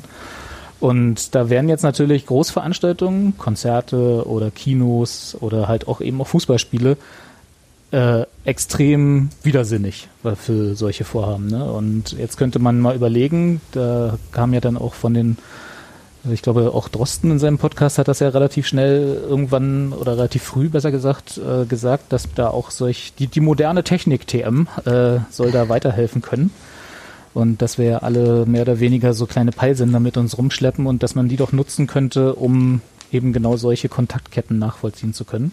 Wobei Drosten ja auch immer gesagt hat, dass er, also er hat sich da immer darauf bezogen, dass ihm das gesagt würde, dass das so gehen könnte. Also genau, er hat nicht gesagt, dass muss, er. Muss nicht, muss nicht deinen Liebling verteidigen. Die, Kle die kleine Ich sehe das auch, genau, ich sehe das auch komplett so. Der hat, das hat er einfach so gesagt, dass das halt technisch geht. Das ist auch nicht ganz verkehrt. Äh, und dann äh, er aber natürlich, wie er das ja immer sehr schnell abgrenzt, da nicht viel mehr Ahnung hat, außer dass er gehört hat, dass das ginge. So. Und äh, dann war ja relativ schnell die Diskussion dabei von auch äh, interessierten Innenministern oder so, ja, dann müssen wir doch hier zentral machen. Ne? Also wir müssen hier irgendwie so zentrale Sammelstelle machen. Ja, und, können sie in äh, Nordrhein-Westfalen, da gibt's schon so eine Datei für Fußball. so die eine oder andere. genau. Ja, wenn man das dann verschränkt, dann wird's interessant. Ja. Aber ähm, und jetzt war die Frage, die du gesagt hast, die hat, glaube ich, als erstes Steffi bei uns aufgebracht, aber natürlich tragen wir alle natürlich solche Gedanken mit uns mit. Äh, was bedeutet das eigentlich für uns als äh, für unsere Bürgerrechte und unsere Freiheitsrechte, die ja trotz Corona weiterhin existieren sollen, wenn wir irgendwie zentral zentrale Datenbanken erheben, wer wann wo war mit welchen Infektionsverhältnissen. Äh, und da ist die aktuelle Diskussion ja zum Glück gerade auch ein bisschen in die Richtung, dass das natürlich überhaupt nicht geht. Ich weiß jetzt nicht, ob wie der Stand dort ist. Ähm, äh, wenn ich mal negativ äh, das Ganze betrachte, wird das einfach trotzdem gemacht und dann stehen wir da. Ähm, Stichwort ich, Landesdatenbanken für richtig, Sportgewalt. Genau. Ja, genau. Aber man muss ja nicht so weit gehen, weil es gibt ja schon ja, ja. Äh, Gesundheitsämter, die freiwillig an die Polizei äh, Personendaten raus. Stimmt, ja, wir brauchen die gar nicht. Ne? Wir, wir liefern übrigens, die Daten einfach. Übrigens gegen, gegen äh, die eindeutige Weisung des äh, zuständigen Datenschutzbeauftragten, ne? Ja, natürlich, da würde ich auch dem Datenschutzbeauftragten sofort sein Grundrecht auf Datenschutzbeauftragung aberkennen, wenn er das nicht irgendwie. Ich glaube, äh, das, ist kein, das ist kein Grundrecht. Das ist kein Grundrecht, nein, schade. es gibt kein, kein Grundrecht auf Datenschutzbeauftragung. Könnte man aber mal einführen. Nein, also sein, der hätte seinen Job dann auch verfehlt, wenn er da nicht irgendwie einschreiten würde. Oder Nein, aber der hat, das war, das, das, war, das, das, war bindend, was der, also es wäre sozusagen ja. gesetzlich bindend gewesen und sie haben widerrechtlich trotzdem weitergegeben. Ja, wenn genau. Behörden das machen, dann ist das nicht so schlimm. Das ist nur bei Privatunternehmen. Dann ist es, dann ist, nur, dann ist es leider nur, dann ist es nur ein Verwaltungsfehler. Ja, also in Berlin wurde auch niemand beim Landeskriminalamt verknackt, ja. weil sie äh, die Daten nicht gelöscht haben, obwohl sie das hätten längst mehr machen müssen. Ja. Und genau diese Dinge und auch ähm, äh, die Erfahrung der letzten, sagen wir mal, 20 bis 25 Jahre, was die Datenschutzbemühungen der örtlichen Behörden und der Bundesregierung angeht, das ist eben auch genau das Problem. Ne? Du hast natürlich in einer idealen Welt, würden wir jetzt alle sagen, hey, ich habe hier mein Handy ähm, und äh, na klar könnt ihr auf meine Daten zugreifen, weil es hilft ja gerade der Allgemeinheit und ich vertraue euch danach zu 100 Prozent, dass ihr die danach wieder löscht und für nichts anderes benutzt. Ne? Aber genau und, dieses Vertrauen... Und ich habe ja auch nichts zu verbergen. na gut, das ist ein Satz, da kriege ich gleich wieder Ausschlag. aber, ne, aber genau dieses Vertrauen haben sie ja verspielt über Jahre hinweg. Ne? Also dass Mehrfach, wir halt ja. niemanden, niemanden an offizieller Stelle das genau äh, zutrauen, dass da nichts, dass da nichts gemacht wird, was wir nicht mit diesen Daten gemacht sehen wollen. Ne? Also das ist ja genau ja. das Problem dabei. Ja, uns hat ja auch keiner gefragt, ob unsere Telekommunikationsdaten ans Robert Koch Institut gegeben Genau. werden sollen. Lustigerweise, kleine Anekdote am Rande vielleicht, ich habe mal in einem äh, Telekom-internen Startup, was sich so ein bisschen widerspricht, aber das äh, ist ein, das machen die da so, äh, habe ich mal für die gearbeitet, die genau das für so Out-of-Home-Werbung gemacht haben. Ne? Also die, ich, ich habe sozusagen an der Oberfläche mitgebaut, die die Datenströme, die pseudonymisierten von, von Telekom-Daten auf so Maps umlegt, um zu sehen, wo welche, an welcher Stelle wie viele Leute vorbeilaufen in Berlin jetzt zum Beispiel, um zu sehen, wo du solche ähm, Plakatwände hinhängen musst, damit die so, so viel wie möglich Leute sehen. Also das und das war auch schon vor Jahren. Also diese Daten werden schon seit mindestens zehn Jahren ich kenn erhoben das auch und verwertet. Vom, äh, Tourismusbereich. Äh, Genau, da gibt es auch. gemacht Ja. Ja. Hm. Da kannst du da an die Telekom oder an United O2. Media oder so O2 gehen und sagen, ich hätte gern und das kostet dann pro Paket so und so viel Geld und pro Monat und so. Also das ist jetzt auch nichts Neues, aber das macht es natürlich nicht besser. ähm, genau, also das, das, was war das? War das der Flaschenöffner? Nein, irgendjemand hat sein Tweetbot offen. Achso. Ja. Am Warum ist dieser scheiß Rechner nicht aus? Äh, ich habe den eigentlich leise gestellt. Naja. Gut. Ist ja nicht so schlimm. Also bei mir Ja. geht's. Also, wo,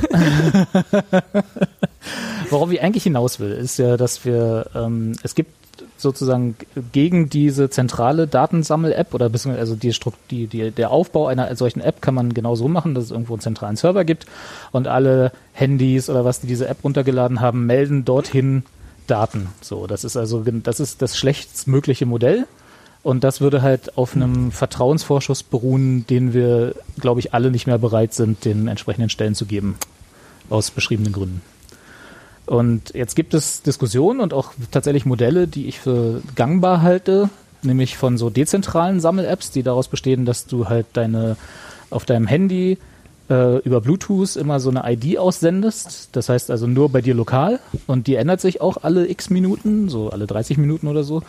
Ähm, und dann sammeln nur die Handys in der Umgebung, die also genau um dich herumstehen, diese ID ein. Und wenn du irgendwann äh, positiv getestet wirst, dann kannst du sagen, okay, ich bin dann, ich bin positiv getestet und hatte diese Menge an IDs und alle Handys, die die über die Zeit gesehen haben, wissen dann, okay, sie müssten sich entweder auch testen lassen oder sich gleich in Quarantäne begeben oder so. Das ist dann mehr, ist mehr so ein Mesh-Netzwerk an Tracking. Ne? Also du hast halt Aber- nie eine zentrale Stelle, die irgendwie deine ID dir zuordnen kann, sondern es gibt nur eine, es gibt nur eine Datenbank von langen Listen von Nummern oder halt irgendwelchen Strings und dahinter ein Haken positiv getestet oder nicht. Und, Und die, dein Handy sorgt die, für die, sorgt für die Verschränkungen, welche du schon gesehen hast. Okay, mein Handy greift aber automatisch auf diese. Der lädt Also sich ich nur sag mal, einmal du, am Tag. Du, du, bist, du bist positiv getestet worden und wir haben uns irgendwann gesehen und dann ist eben in der Liste von 30 IDs, die du in der Zeit hattest, die dabei, die ich gesehen habe, also die Richtig. mein Telefon gesehen hat. Ja, Und woher, weiß und ich mein, woher weiß mein Telefon dann, dass deine, dass bei dir der grüne Haken dran ist? genau, das ist Weil das der, dann, weil der auch immer weil, nee, auf weil diese ich den Datenbank gesetzt zugreift. habe. Genau, also du lädst Genau. genauso wie Aber jeder ich muss halt, ich, wie jedes andere nachdem du den gesetzt hast, Tag. muss ich das ja. Ja, Lass, lass mich mal kurz, lass mich mal kurz erklären. Ja. Also du, du hast, äh, du lädst dir einmal am Tag oder in periodischen Abstand äh, eine Liste von aktualisierten IDs runter, die positiv getestet wurden, ohne dass du weißt, wer da dahinter steht. Und Ja. äh, derjenige, der positiv getestet wurde, muss dann, also das ist dann die freiwillige Komponente, der sagt dann, okay, ich wurde dann und dann positiv getestet und ähm, damit werden alle die IDs, die dein eigenes Handy erzeugt hat, mit dem Haken markiert sozusagen. Ah, okay. Und die kommen dann in einen zentralen Sammelserver, aber nur die IDs, ohne dass der zentrale Server weiß, wer da dahinter steht. Und wenn du dein neues Update machst, kriegst du also meine ID mit dem Ja, Haken ja, ja, als, ja. Als Update. Dann weiß dein Handy, okay, du hattest mit dieser ID Kontakt, du hast sie gesehen und damit musst du dann selbstverantwortlich eben umgehen, was du dann als Folge daraus machst. Selber testen lassen oder 14 Tage in Quarantäne, in Selbstquarantäne sozusagen, das ist dann dir überlassen. Das Ja, wäre das klingt der eigentlich nach einem ziemlich äh, gangbaren Weg. Datenschutz und datensparsamste Gegenentwurf zu dem zentralen Sammelding. Da, und das ist auch für mich aus technischer Sicht der bessere Weg, eben weil so wenig wie möglich Daten erzeugt werden, die irgendwem zugeordnet werden können. Äh, Die dann eben nicht nur pseudonymisiert sind, da muss man eben, muss man auch mal hingucken, ne? Diese, diese Datenspende-App, die es jetzt schon gibt, da sagen sie ja, die ist bloß pseudonymisiert. Ne? Der Unterschied ist der, es gibt äh, anonymisiert und pseudonymisiert. Bei pseudonymisiert gibt es irgendwo eine Stelle, wo dann die in Anführungsstrichen anonymisierten Daten wieder jemandem zugeordnet werden können. Das ist also immer der schlechtstmögliche Weg, Ja. pseudonymisierte Daten zu Die- erheben. Die Datenspende-App macht aber ganz was anderes noch, ne? Also nur mal kurz. so. Die macht noch alle, also die Ja, ja, gibt dir ja, ja. sogar alle Gesundheitsdaten, genau. Das deswegen, also die ist 100% pseudonymisiert, das heißt, da kann am, an einer Stelle kann wieder zugeordnet werden, dass du du bist und welche Ja. Symptome du da übermittelt hast. Aber die Muss man äh, halt- wie hat was äh, die hat nicht gar nicht so viel abgegriffen, also viel im Sinne von, ja, also es ist natürlich schon viel. Na, aber es ist mehr als nur eine I- zufällig erzeugte ID. Ne? Ja, ja, aber was sie an Daten, reinen Daten dann abgreift, war, warte mal, Atemfrequenz, glaube ich, oder Herz, Herzdings und so weiter. Herzfrequenz. Herzfrequenz, glaube ich. Genau. Und äh, wollte umso Ja, besser funktionieren, wenn du äh, einen Sleep Tracker noch benutzt. Genau. Genau. Na, es ist im Prinzip die Daten, genau, die diese Fitbits oder sind andere, alle anderen Armbänder, so Apple Watch und so erzeugen, die werden, glaube ich, einmal dahin gesendet. Und wie die dann ausgewertet werden, steht da, glaube ich, nicht so explizit dabei. Nee, stand da nicht dabei. Genau, also da muss man, da muss dann halt jeder selber entscheiden, ob einem das, das wert ist. Ich bin nicht so ganz überzeugt davon, was das überhaupt bringt. Es gibt auch so Apps, die gerade damit werben, dass sie deinen Husten aufnehmen, also akustisch, und das dann, und das dann irgendwo hinschicken und das dann per Machine Learning, Buzzword, Buzzword, Buzzword, ne, an, äh, äh, überprüft wird, ob du eventuell ein Problem hast. Also Machen die das das alles mit so, dass das? Ja, das fehlt noch als Passwort, genau. Aber das ist so, das sind so die modernen Schlangenöl-Apps, ja, also da Ja. weiß ich nicht. da Aber das machen ja Sleep Tracker ja auch, da kannst du ja auch einschalten, dass sie äh, alles, was du im Schlaf äh, von dir gibst, aufnehmen und dir als Sounddatei zur Verfügung stellen. Ja, Warum? Und, und, und, und, und ihrem Hersteller auch womöglich? Na, um so Natürlich. Sleep-Apnoe irgendwie zu erkennen, ne? Das ist schon, also Weiß da ist zumindest eine, eine Idee dahinter, die sinnhaftig ist, ja. Aber Vielleicht. ich weiß nicht, ob das wirklich funktioniert. Oder ich hatte halt gedacht, Gott, dann höre ich vielleicht, was ich im Schlaf so erzähle, das will ich vielleicht gar nicht. Und alle anderen auch. Ja. Also das habe ich dann ausgeschaltet, keine Ahnung, ob es trotzdem getrackt wird. Äh, Nein, Ohne dass ich es ganz bekomme. sicher nicht. Natürlich nicht. Ähm, Also, Nee, das macht wenn, Fernseher wenn wir für noch mal, wenn wir noch mal zurückkommen auf die, sagen wir mal, wir haben jetzt alle so eine Apps, ne, die irgendwie die Ja. datensparsame Methode wählen oder vielleicht gibt's auch äh, gewitzte Hersteller, die jetzt schon dabei sind, so, sowas als Schlüsselanhänger zu machen, weil so viel Technik brauchst du da ja nicht. Du brauchst einen kleinen Bluetooth-Beacon und einen Chip, der dir alle 30 Minuten eine neue, äh, eine neue ID erzeugt und alle Gesehenen speichert. Ne? Du kannst ja wunderbar als Schlüsselanhänger irgendwo hin basteln mit, mit ein bisschen Batterieverbrauch. Ja, locker mache ich heute Abend. Ja, du jetzt vielleicht nicht, ich vielleicht auch nicht heute Abend, aber das ist jetzt von der technischen Anforderungsseite her nicht das, nicht das Höchste, was man, das kriegt man in zwei, drei Wochen zum Prototypen und vielleicht in zwei Monaten äh, an den Start, dass man das massenhaft produziert. Also das ist jetzt nichts, nichts, kein Hexenwerk. Und damit könnte man ja, das könnte man ja für billig unter die Bevölkerung schmeißen. Und dann äh, hätten wir quasi ver vernünftige Tracking-Ketten, die so dezentral verwaltet werden. Das ist also technisch eine sinnvolle Geschichte, also zumindest sinnvoller als GPS-Daten äh, in einem Handy auszuwerten, weil das, das hat nochmal ganz andere Probleme, Stichwort Sichtbarkeit von GPS und so, aber darauf brauchen wir jetzt hier nicht eingehen. Ähm, und dann nehmen wir mal an, es gäbe quasi, sagen wir mal, ein Fußballspiel, ne? Und da sind dann irgendwie so 20.000 Leute und die haben alle irgendwie diese Tracking-App. Und jetzt könnte man sich ja denken, dass die innerhalb von 90 Minuten, also sprich dreimal diesen 30-Minuten-Cycle, äh, sich quasi alle untereinander mal gesehen haben, ne? weil das dann ja so meshmäßig durchs ganze Stadion geht. Und dann hat einer, naja, du, also ne, so einer. Ja, ja, genau. Und Ich dann, wollte es nur übersetzen dann- für Leute, die es vielleicht nicht wissen. Mesh-Networks, Ad-Hoc-Netzwerke, ne? Du bist, du bist äh, äh, über das Genau, gesamte das ist Stadion. sehr schön, dass du dann Meshnet- alle mal gesehen. Ich wollte es gerade, Ad-Hoc Netzwerke ja, übersetzt und kein Mensch weiß, was das heißt. weil ich niemanden für seine Fremdworte schämen will. Ad-Hoc ist jetzt nicht Fall- so das super Fremdwort, aber egal. Ähm, du hast Also halt ein, die du hast halt eine Situation, direkt Was? übereinander. genau. Ja. Du hast halt eine, eine Situation, in der Geräte sich gegenseitig sehen, also oder nah genug Ja. beieinander sind und dieses äh, Tracken der IDs halt von einem zum nächsten hüpft. Ne? Also du hast halt eine, du hast halt im gesamten Stadion mehrere Ketten von von jedem beliebigen Zuschauer bis hin zu jedem anderen beliebigen Zuschauer. Ja, Kannst du also- halt über diese IDs ziehen. Und äh, dann kommt ein Fall, bums, da ist eine Infektion. Ja. Und dann, dann hast du quasi ein gesamtes Stadion, was dann vermutlich signalisiert bekommt, alle ab in Quarantäne. Ja, Obwohl das es ja rein medizinisch vielleicht nicht sinnvoll wäre. Richtig, aber das kann man doch sicherlich so programmieren, dass du sagst, du brauchst zumindest eine gewisse Mindestverweildauer in einer bestimmten Nähe nebeneinander, Genau, das meine ich ja, du als 30 Kontakt Minuten. giltst Ja. und dass du das äh, eben, wenn du den jetzt gerade gesehen, also wenn wenn ich mich von dir anstecke, dann bin ich nicht eine Minute später infektiös. Das ist ja auch wieder Nee, Unsinn. aber wenn wir Also 90 gibt's- Minuten nebeneinander stehen, ja, dann bin äh, ich oder auch sagen wir mal nicht nicht, nicht wir stehen, infektiös. Nein, aber die, die App sagt dir vielleicht, du bist in der Nähe von jemandem gewesen, der infektiös war. Also sagen wir mal, du stehst da, wo du immer stehst im Stadion und ich stehe da, Ja. wo ich auch immer stehe im Stadion. Wir stehen ja, Äh, ungefähr, also wir stehen zwar beide gegen gerade, aber weit genug voneinander weg, dass wir selbst mit solchen Apps oder Dongles oder was auch immer äh, uns nicht eins zu eins in unseren Datenbanken wiederfinden würden. Ja.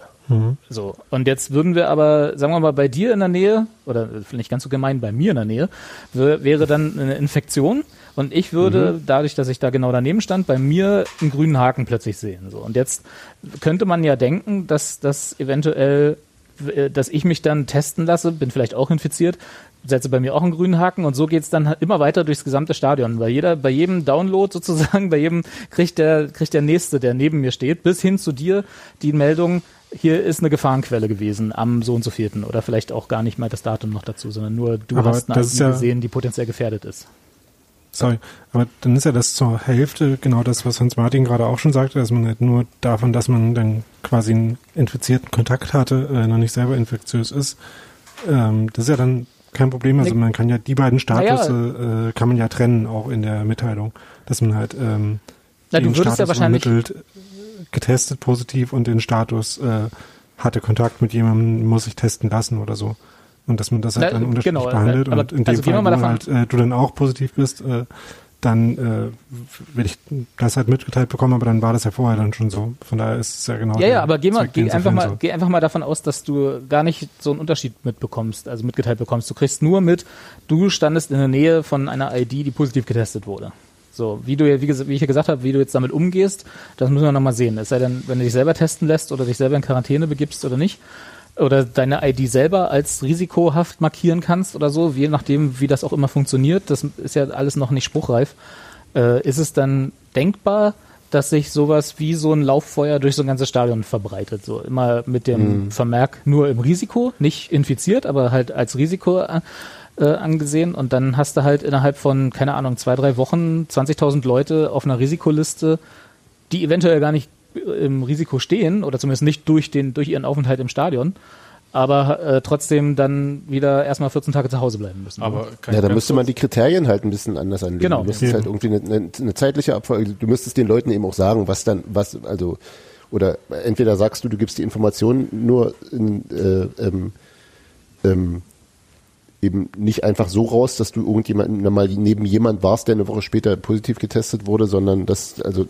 äh, ähm, also dass du, dass du sozusagen eher eher sparsam damit bist, den Leuten zu sagen, dass sie jetzt äh, ähm, ein Risiko haben, wenn das Risiko gar nicht so realistisch ist, oder du machst eben die Handlungsanweisungen, die daraus erwachsen, äh, nochmal anders und gibst den Leuten sozusagen einen anderen Algorithmus an die Hand, wie sie sich verhalten sollen. Das Oder Letztere du- auf jeden Fall. Das, bei dem ersten würde ich dir schon wieder entgegenhalten, dass du dann wieder die, äh, den Grundsatz der Datensparsamkeit aufbrichst. Ne? Also wenn wir nur davon ausgehen, dass sich nur IDs gegenseitig sehen und das nur Ja oder Nein gibt, diese ID hat sich gesehen. Keine Ja. anderen Informationen. Ja. Also keine, keine örtliche Angabe, keine zeitliche Angabe, nichts, sondern nur diese IDs haben sich gesehen. Dann kannst du auf der Grundlage nicht unterscheiden, wie, wie lange sie sich gesehen haben im Zweifel Mhm. oder wie nah sie sich waren oder welche Gefahr für die jeweiligen IDs besteht oder so, sondern nur Wie sie lange haben sich könnte man gesehen. doch zur Not sogar machen, oder? Genau, ist Also dann wieder dass ein du Datum sagst, ich, mehr, ne? die, ich, nee, ja, aber ich registriere dich erst, wenn du fünf Minuten neben mir gewesen bist. Genau, ja, das geht. Ja. Genau, das geht. Aber wo wäre denn, also klar wird es dann weniger datensparsam, aber aus der Information, äh, äh, zu welchem Zeitpunkt ähm, der Kontakt stattgefunden hat, also solange der Rest halt noch so datensparsam ist, wie wir es gerade besprochen haben, also solange das noch anonym ist, sehe ich da noch nicht das, was da großartig äh, weiter kaputt geht, Daten, äh, datenschutztechnisch, oder? Ich meine auch gar nicht, dass das kaputt geht. Ich sage nur, dass das Also- nicht das geeignete, in meinen Augen zwar ein geeignetes Werkzeug ist für einen äh, gesellschaftlichen Umgang miteinander, der so auf sowas besteht wie wir gehen alle spazieren und treffen uns im Park, aber nicht für wir sind ein Stadion von 20.000 Leuten, die, wie wir es ja eben beschrieben haben, äh, körperliche Nähe suchen. Ja, da kann man ja, aber Klingt wirklich erstens- nach 20.000 Personen Swingerclub. Na und lass uns doch. ja, alles gut. No King Wie Shame. sagen wir immer, King-Shaming, no genau. King-Shaming, genau.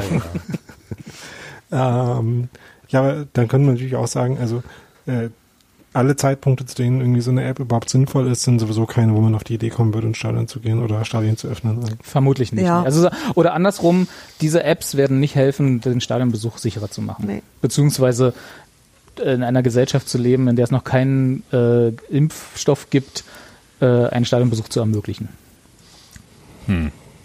Ist ja unbefriedigend, Robert. Hast du auch was In äh, der Tat. Positives? Ja, ich habe einen Film gesehen. Ah, nee, ich wollte noch kurz zu dem Thema bleiben. Ja, ja. Hat jemand Nee, von also euch dazu sich diese habe ich kein Datenspende-App äh, installiert und äh, gedacht, das ist eine gute Idee? Ich habe ja nicht Ähm, so ein Band. Hab, Nein, nein, Eben, nein. habe ich Nee. auch aus demselben Grund nicht. Äh, ich habe zwar ein äh, Herzfrequenzmessgerät, aber das habe ich nur hin und wieder mal um. ab und zu an. Okay. Ja. No King Shaming. Ja, aber ich würde es auch, wenn ich mir, Mann, wenn ich eine Apple Watch hätte oder so ein Fitbit, würde ich mir diese App nicht installieren. Ja, also ich habe sie installiert, ich habe sie auch gleich wieder deinstalliert, weil mir das irgendwie so unklar war, was die irgendwie alles machen will. Gut erstmal installieren. Ja, ist ja jetzt, äh, ich hoffe nicht, dass es gleich so ein Rootkit war, was dann gleich alles irgendwie ähm, und so Bundestrojaner als Datenspende-App wäre auch eine gute Idee. Aber ähm, so, man Auf die Idee ist bestimmt auch noch niemand gekommen. man kann es ja mal probieren. Ähm, ich wollte nur sagen, es, äh, es gibt ja jetzt irgendwie dieses Google und Apple Ding äh, demnächst im Ja, Betriebssystem. die haben ja erstmal eine, eine, Schnitt, eine Schnittstelle bzw. ein Protokoll vereinbart, dass sie zwischen ihren eigenen Betriebssystemen Daten austauschen können, beziehungsweise über die gleiche Art und Weise Daten liefern können. ja, aber das ist ja Die schon so ein bisschen wie. USA und Könnt ihr, könnt ihr die Nordkorea. mal vorne anfangen? Nee, das war es eigentlich auch schon. Die haben sich zusammengesetzt und gesagt, pass auf, wir sind hier jeweils in unseren äh, Walled Gardens, ne, also in unseren Ökosystem. Ökosystemen, die, äh, die in sich leben und den anderen ignorieren äh, wollen, müssen aber jetzt in dieser Situation äh, im Zweifel normalisierte Daten senden, sprich also von allen unterschiedlichen Ökosystemen dieselben Daten. Äh, dann lass uns doch mal auf, eine, auf ein gemeinsames Protokoll einigen. Ah, das heißt okay. also, die haben jetzt einen, einen Weg, und nicht einen Weg gefunden, Weg ist auch schon wieder zu viel gesagt, also eine, eine Sprache, eine gemeinsame Sprache gefunden, in welcher Form und wie diese Daten verpackt an wen gesendet werden können. Aus den beiden großen Android- und iOS-Ökosystemen auf die gleiche Art und Weise, so dass sich Entwickler, die dann darauf aufsetzen wollen und dann Medizinern oder Forschung helfen wollen, eben nicht mit unterschiedlichen Betriebssystemen auseinandersetzen müssen, sondern nur sagen können, diese Daten kommen in dieser Form hierher. Okay. Und dann, und da können wir andocken und müssen nicht sozusagen noch die zwei Schritte zurückgehen. Wie mache ich das mit iOS? Wie mache ich das mit Android? Wie sammle ich die Daten, die ich brauche? Ich habe eine Katze hinten gehört, das fand ich jetzt sehr sympathisch. Gleichzeitig hat unser. Kind hat auch miaut. Das habe ich nicht gehört. Ich schon, ich habe feine Gehör für sowas. Nee, ich nicht mehr. Die unterhalten sich telepathisch. Wahrscheinlich ist es das. Podkatze und Podkind. Ähm, also, aber da. Okay, ich, ich, bin, ich bin immer noch so ein bisschen ratlos, Robert.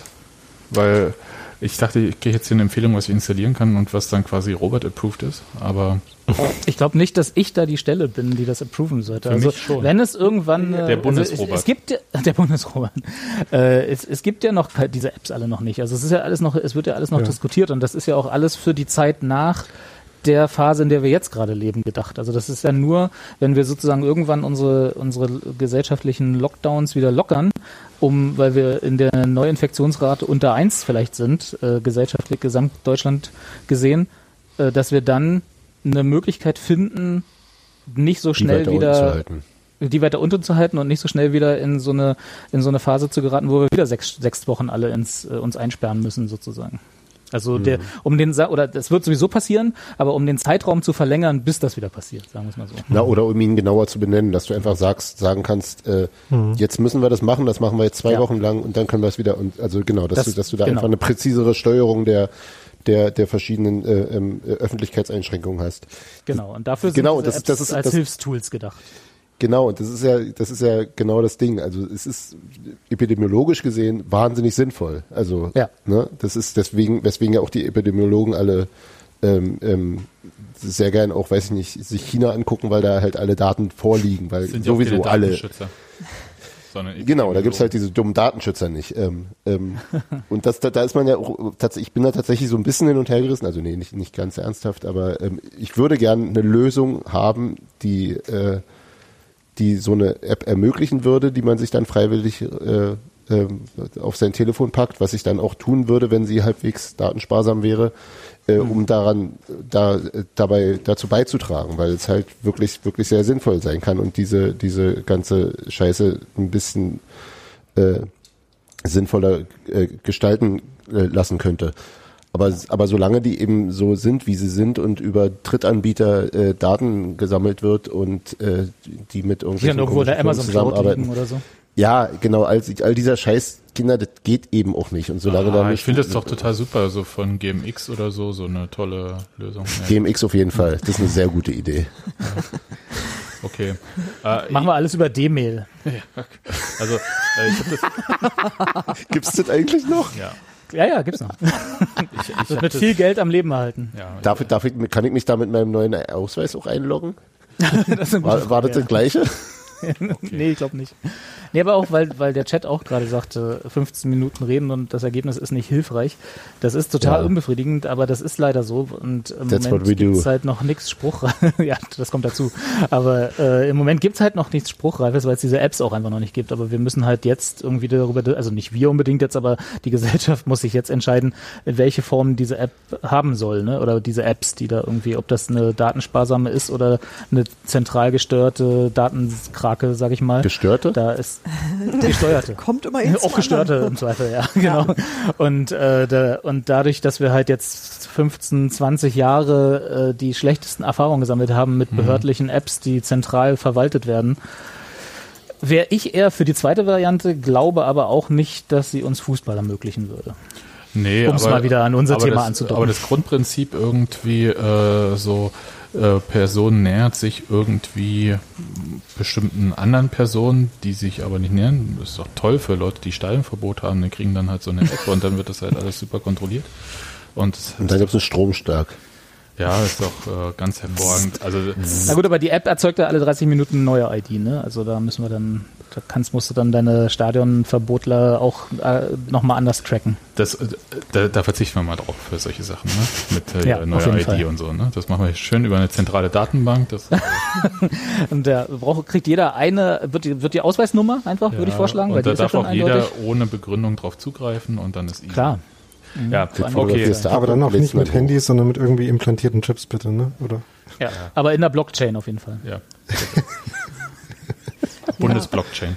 Aber Bundesblockchain. unabhängig von den, von den Datenschutzsachen ist es doch so, dass egal, was du machst, das muss ja immer, also welche Maßnahme du über deine Bürger verhängst oder so, das muss ja immer ähm, na, den Grund, äh, Grundsatz der Verhältnismäßigkeit wahren. Also du darfst ja sozusagen ohnehin nicht mehr Daten erheben, als zwingend nötig ist, sind. Und, ähm, und es muss immer das am wenigsten invasive Mittel sein. Und wenn es halt sozusagen Haben da unsere Innenminister schon mal reingelesen in diese ja, Maßnahmen? ja, das ist halt genau, das ist genau so ein Ding. Ich weiß, dass momentan viele Sachen, sag mal, im juristischen Bereich auch deshalb schwammig sind, weil es so ist, dass wir aufgrund von Prognosen ja handeln und nicht aufgrund von Erfahrungssätzen. Und das macht natürlich alles viel, viel schwerer. Also das heißt, dass auch gerade alles, was so Rechtssystem ist, völlig völlig ungewohnt läuft, weil man, weil man so viel spekulieren muss, weil man immer nur auf die tagesaktuellen Sachen guckt und sagt so, naja, weiß ich nicht, heute würde ich das so einschätzen, vorige Woche habe ich das noch anders gesehen, nächste Woche sieht es wieder anders aus. Aber, aber wenn es halt so diese zwei App-Varianten gibt, Robert, die du beschrieben hast, dann gibt es überhaupt keinen Grund, Variante 1 zu machen, weil die nicht verhältnismäßig ist. Also man bildet sich ja immer ein, so viel hilft viel, lass uns das nehmen, was am dollsten knallt und dann, ähm, dann wird's, dann wird alles besser, aber das ist ja nicht so, man, man darf das eigentlich ja nicht. Na, Aber also ich Steffi, glaube, das Einzige, was da ein bisschen dagegen spricht, also unabhängig von dem, äh, Entschuldigung, Hans-Martin, wenn ich dir da ins Wort falle, ähm, ich glaube, die Erfahrung zeigt, dass es, dass das sowieso nicht beibehalten wird, diese, diese Grundsätze. wollte ich und sagen. ich ja, das dachte ich mir.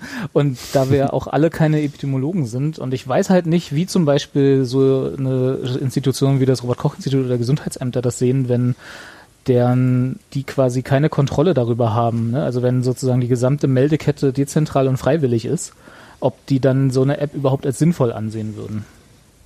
Da ist nochmal eine ganz andere Diskussion, die will ich jetzt auch gar nicht aufmachen. Aber äh, wenn du sagst, diese, der, also ne, die, die Verhältnismäßigkeiten müssen gewahrt bleiben, das ist ja immer unter der Maßgabe, wir haben schon mal eine Beschlussfassung, äh, was wir eigentlich wollen. Und Und wenn Genau, die Gesundheitsämter sagen, wir brauchen eine zentral nachvollziehbare Meldekette von diesen Kontaktflächen äh, Flächen oder den, den Infektionsherden, dann ist die von mir, also nicht nur von mir, aber das, was ich als zweite Variante beschrieben habe, eigentlich schon fast raus, weil das ist halt dezentral und freiwillige Meldung. Und die, diese, diese Informationen sind, da, daran gibt es ja auch ein durchaus äh, ähm, legitimes Interesse, also aus oder also ein, ein relativ legitimes Interesse der Gesundheitsämter, dass sie eine gewisse Erfassung haben von, von Fallzahlen einerseits und, und womöglich eben auch von, von äh, strukturellen Infektionswegen. Also zum Beispiel Ja. Fußballstadion. Guck mal, das ist dann doch nicht so eine gute Idee. Also wer, wer hätte Oder das wie gedacht? ist eigentlich so eine prototypische Schule, ne? Also wie verhält sich Genau, genau, Infektionsverlauf genau. da? Das, das wären ja dann auch wiederum für weitere Maßnahmen sinnvolle Informationen. Ja, aber ich, äh, was ich meine ist, nur weil es sinnvoll ist, heißt es nicht, dass es, ähm, dass alle Leute das mitspielen müssen. Weil es kommt immer darauf an, wie Ja, man ja. das große, also wie man das große Ziel definiert.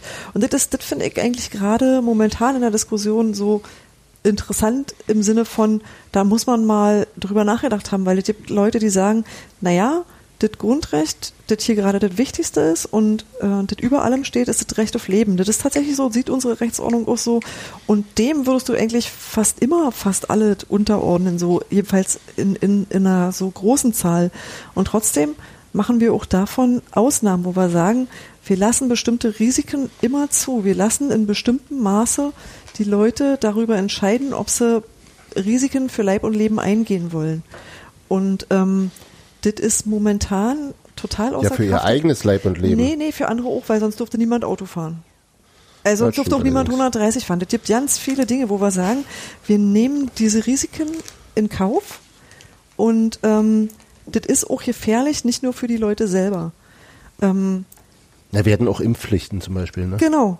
Und, und äh, das wird aber auch tatsächlich äh, auch dann an der Stelle noch weiter unterschiedlich beantwortet, nämlich ob man sagt, hier reden wir über Leben oder reden wir über Gesundheit oder reden wir über Steuerung eines Pandemieverlaufes, äh, der das Gesundheitssystem nicht sprengt äh, oder überlastet oder so. Oder können wir, ist unser Ziel eigentlich, können wir sicherstellen, dass alle, die brauchen, medizinisch versorgt werden. So, das ist, also, das hängt tatsächlich davon ab, wie man diese Ziel definiert, was man an Einschränkungen machen kann, was man an Maßgaben machen kann und was man auch, ähm, ja, sag mal, für Anforderungen an Datensammlungen stellen kann. Wirklich, je nachdem, wie man sagt, so, was wollen wir denn jetzt gerade? Was ist denn jetzt gerade das Wichtigste? Weil Leben, ja, auf jeden Fall, aber eben, wie gesagt, das, äh, ist, wird immer ganz unterschiedlich beantwortet. Und davon hängt dann halt auch ab, was verhältnismäßig ist als Mittel. Und ich glaube, dass die Leute sich auch darüber wahnsinnig uneinig sind. Also, dass das auch nicht so richtig für alle das Gleiche ist, das Ziel. Also ja, möglichst viele Leute sollen unbeschadet da rauskommen. Ja. Das schon, das ist, glaube ich, so der kleinste gemeinsame Nenner. Aber ähm, das ist halt gerade, ich habe mir ein bisschen angeguckt, was man so, also sonst sagt man ja immer so, wenn ich jetzt ein Problem habe mit dem, was der Staat da so von mir verlangt und ich sehe das anders, dann habe ich Rechtsmittel. Im Moment haben wir die faktisch nicht. Das fand ich super interessant. Da sind Menschen zum Ver- Bundesverfassungsgericht gegangen. Natürlich auch wegen so was Albernes wie meine Religionsausübung wird gestört und deswegen, egal, äh, ist ja auch ein, ist ja auch ein Anliegen, das man haben kann und ist ja auch ein verfassungsmäßig garantiertes Recht, also kein Problem. Da hat das Bundesverfassungsgericht direkt, äh, direkt mal gesagt, so, bitte gehen Sie zu Ihrem Verwaltungsrecht, wir sind da überhaupt nicht zuständig. Die ziehen es nur an sich, wenn sie sagen, naja, das ist schlimm genug, also das müssen wir jetzt mal ganz doll zentral entscheiden, weil das ist super wichtig, muss sofort gemacht werden. Dann haben die gesagt so, nö, machen wir nicht, geh bitte, wo du wohnst. Und dann gibt es äh, schon eine ganze Reihe von, ähm, es müssten dann die Oberverwaltungsgerichte sein, also die obersten, äh, also quasi das, was unterhalb des Verfassungsrechts kommt. Und ähm, da gibt's in Berlin und Brandenburg schon, ich würde mal sagen, fünf Entscheidungen, wo Leute einstweilig den Rechtsschutz haben wollten, was du ja dann normalerweise machst, wenn du sagst so, ich kann meinen Betrieb nicht mehr aufmachen, ich kann das nicht mehr, das nicht mehr und das nicht mehr, ich muss das aber und ich werde von diesen Sonderregeln nicht erfasst und so. Und die Sachen sind alle aus dem einstweiligen Rechtsschutz rausgeflogen. Also sie haben alle gesagt so, nee, dafür gibt's keinen einstweiligen Rechtsschutz, jetzt warten Sie bitte mal den 19.04. ab. Also, also momentan sagt kein Gericht, stellt sich hin und sagt, ich entscheide jetzt was oder ich mache jetzt hier irgendwas, sondern nee, das wird jetzt gerade alles mm, im Grunde genommen in die Hände der Behörden gegeben, die es ja umsetzen. Also die Polizei in ihrem Streifenwagen, die Verwaltungsbehörden, die sagen, die und die Sperren sind jetzt äh, und so und die sind haben es gerade komplett halbwegs unkontrolliert in der Hand. Das ist schon ein sehr, Mhm. sehr ulkiger Zustand so. Ja, und ich glaube auch, dass wir da sehr viel auf Acht, Acht geben müssen, was wir da abgegeben haben während der Krisenzeit und was wir irgendwie wiederholen müssen. Also ich bin jetzt nicht jemand, der sagt, dass, der sich große Sorgen macht, dass irgendwie solche Rechtsmaßstäbe oder Normal Normen irgendwie dann auch weiterhin eingeschränkt bleiben. Also ich glaube schon, dass das alles zu einem halbwegs Normalzustand zurückkehrt, wie er vorher war. Aber es lohnt sich auf jeden Fall hinzugucken, überall, wo solche Einschränkungen vorhanden sind. Genau. Naja, die haben ja aber auch eine, eine Rechtsgrundlage insofern, als dass Genau. das Infektionsschutzgesetz gibt. Also Genau. das, das heißt, wenn, genau. wenn sozusagen diese Pandemie-Sache wegfällt, dann fällt ja auch die Rechtsgrundlage weg. Das ist ja jetzt nicht so, Genau. dass plötzlich tausend Gesetze umgeschrieben wurden. Es wurde unter anderem das Infektionsschutzgesetz nochmal umgeschrieben, das schon. Aber es ist ja nicht so, dass plötzlich äh, die dann sagen können, jetzt gibt's andere Gründe dafür, dass ihr nicht in die Parks dürft oder so. Das ist, ja, das ist ja so ein bisschen, das wird ja manchmal suggeriert, dass das so wäre. Das äh, stimmt ja so erstmal nicht. Ne? Das ist richtig. Nichtsdestoweniger keiner, der muss- den Polizeistaat ausruft oder so. Oder Ja, ja, ja, ja. Nichtsdestoweniger ist es natürlich, glaube ich, was, was zumindest zu Beginn dieser ganzen Sache, als natürlich auch allen die, die, die Panik in den Knochen steckte, verständlich ist es ja durchaus, äh, kam mir die, die Diskussion um nämlich genau diese Verhältnismäßigkeit durchaus zu kurz. Ja. Ähm, wenn dann eben so Sachen sind wie, ähm, du darfst zwar nach draußen gehen, aber du darfst nicht alleine auf einer Parkbank sitzen und so, also so wurde, also die- die Maßnahmen müssen geeignet sein und sie müssen äh, das Ziel zu erreichen. Genau. Und äh, geeignet, also ich darf nicht alleine auf einer Parkbank sitzen, ist nicht dazu geeignet, äh, eine Infektion zu verhindern. Das ist halt Unsinn. Ähm, und so weiter. Und dass diese Diskussion anfänglich, mittlerweile hat sich das ja deutlich gewandelt, äh, deutlich zu kurz kam und es da allgemein so ein Erleichterungsdings gab, jetzt machen wir wenigstens was. Also was, glaube ich, auch sehr, sehr nachvollziehbar ist psychologisch. Dass, dass es einfach auch dem Kontrollverlust entgegen, also dem Gefühl des Kontrollverlusts entgegenwirkt, wenn was gemacht wird. Ähm, aber das, wie gesagt, das, das mittlerweile ist das ja alles ein bisschen ausdifferenzierter und jetzt kommen auch wieder die ersten Rufe, dass wir das alles wieder aufheben müssen. Also noch eine ganz andere Baustelle, aber aber auf jeden Fall sollte man das schon genau beobachten. Und äh, da gab es ja, glaube ich, in Bayern, ist, glaube ich, letzte Woche war das irgendwie dieses, äh, wo Bußgelder verhängt wurden für nicht genug Abstand gehalten zum nächsten.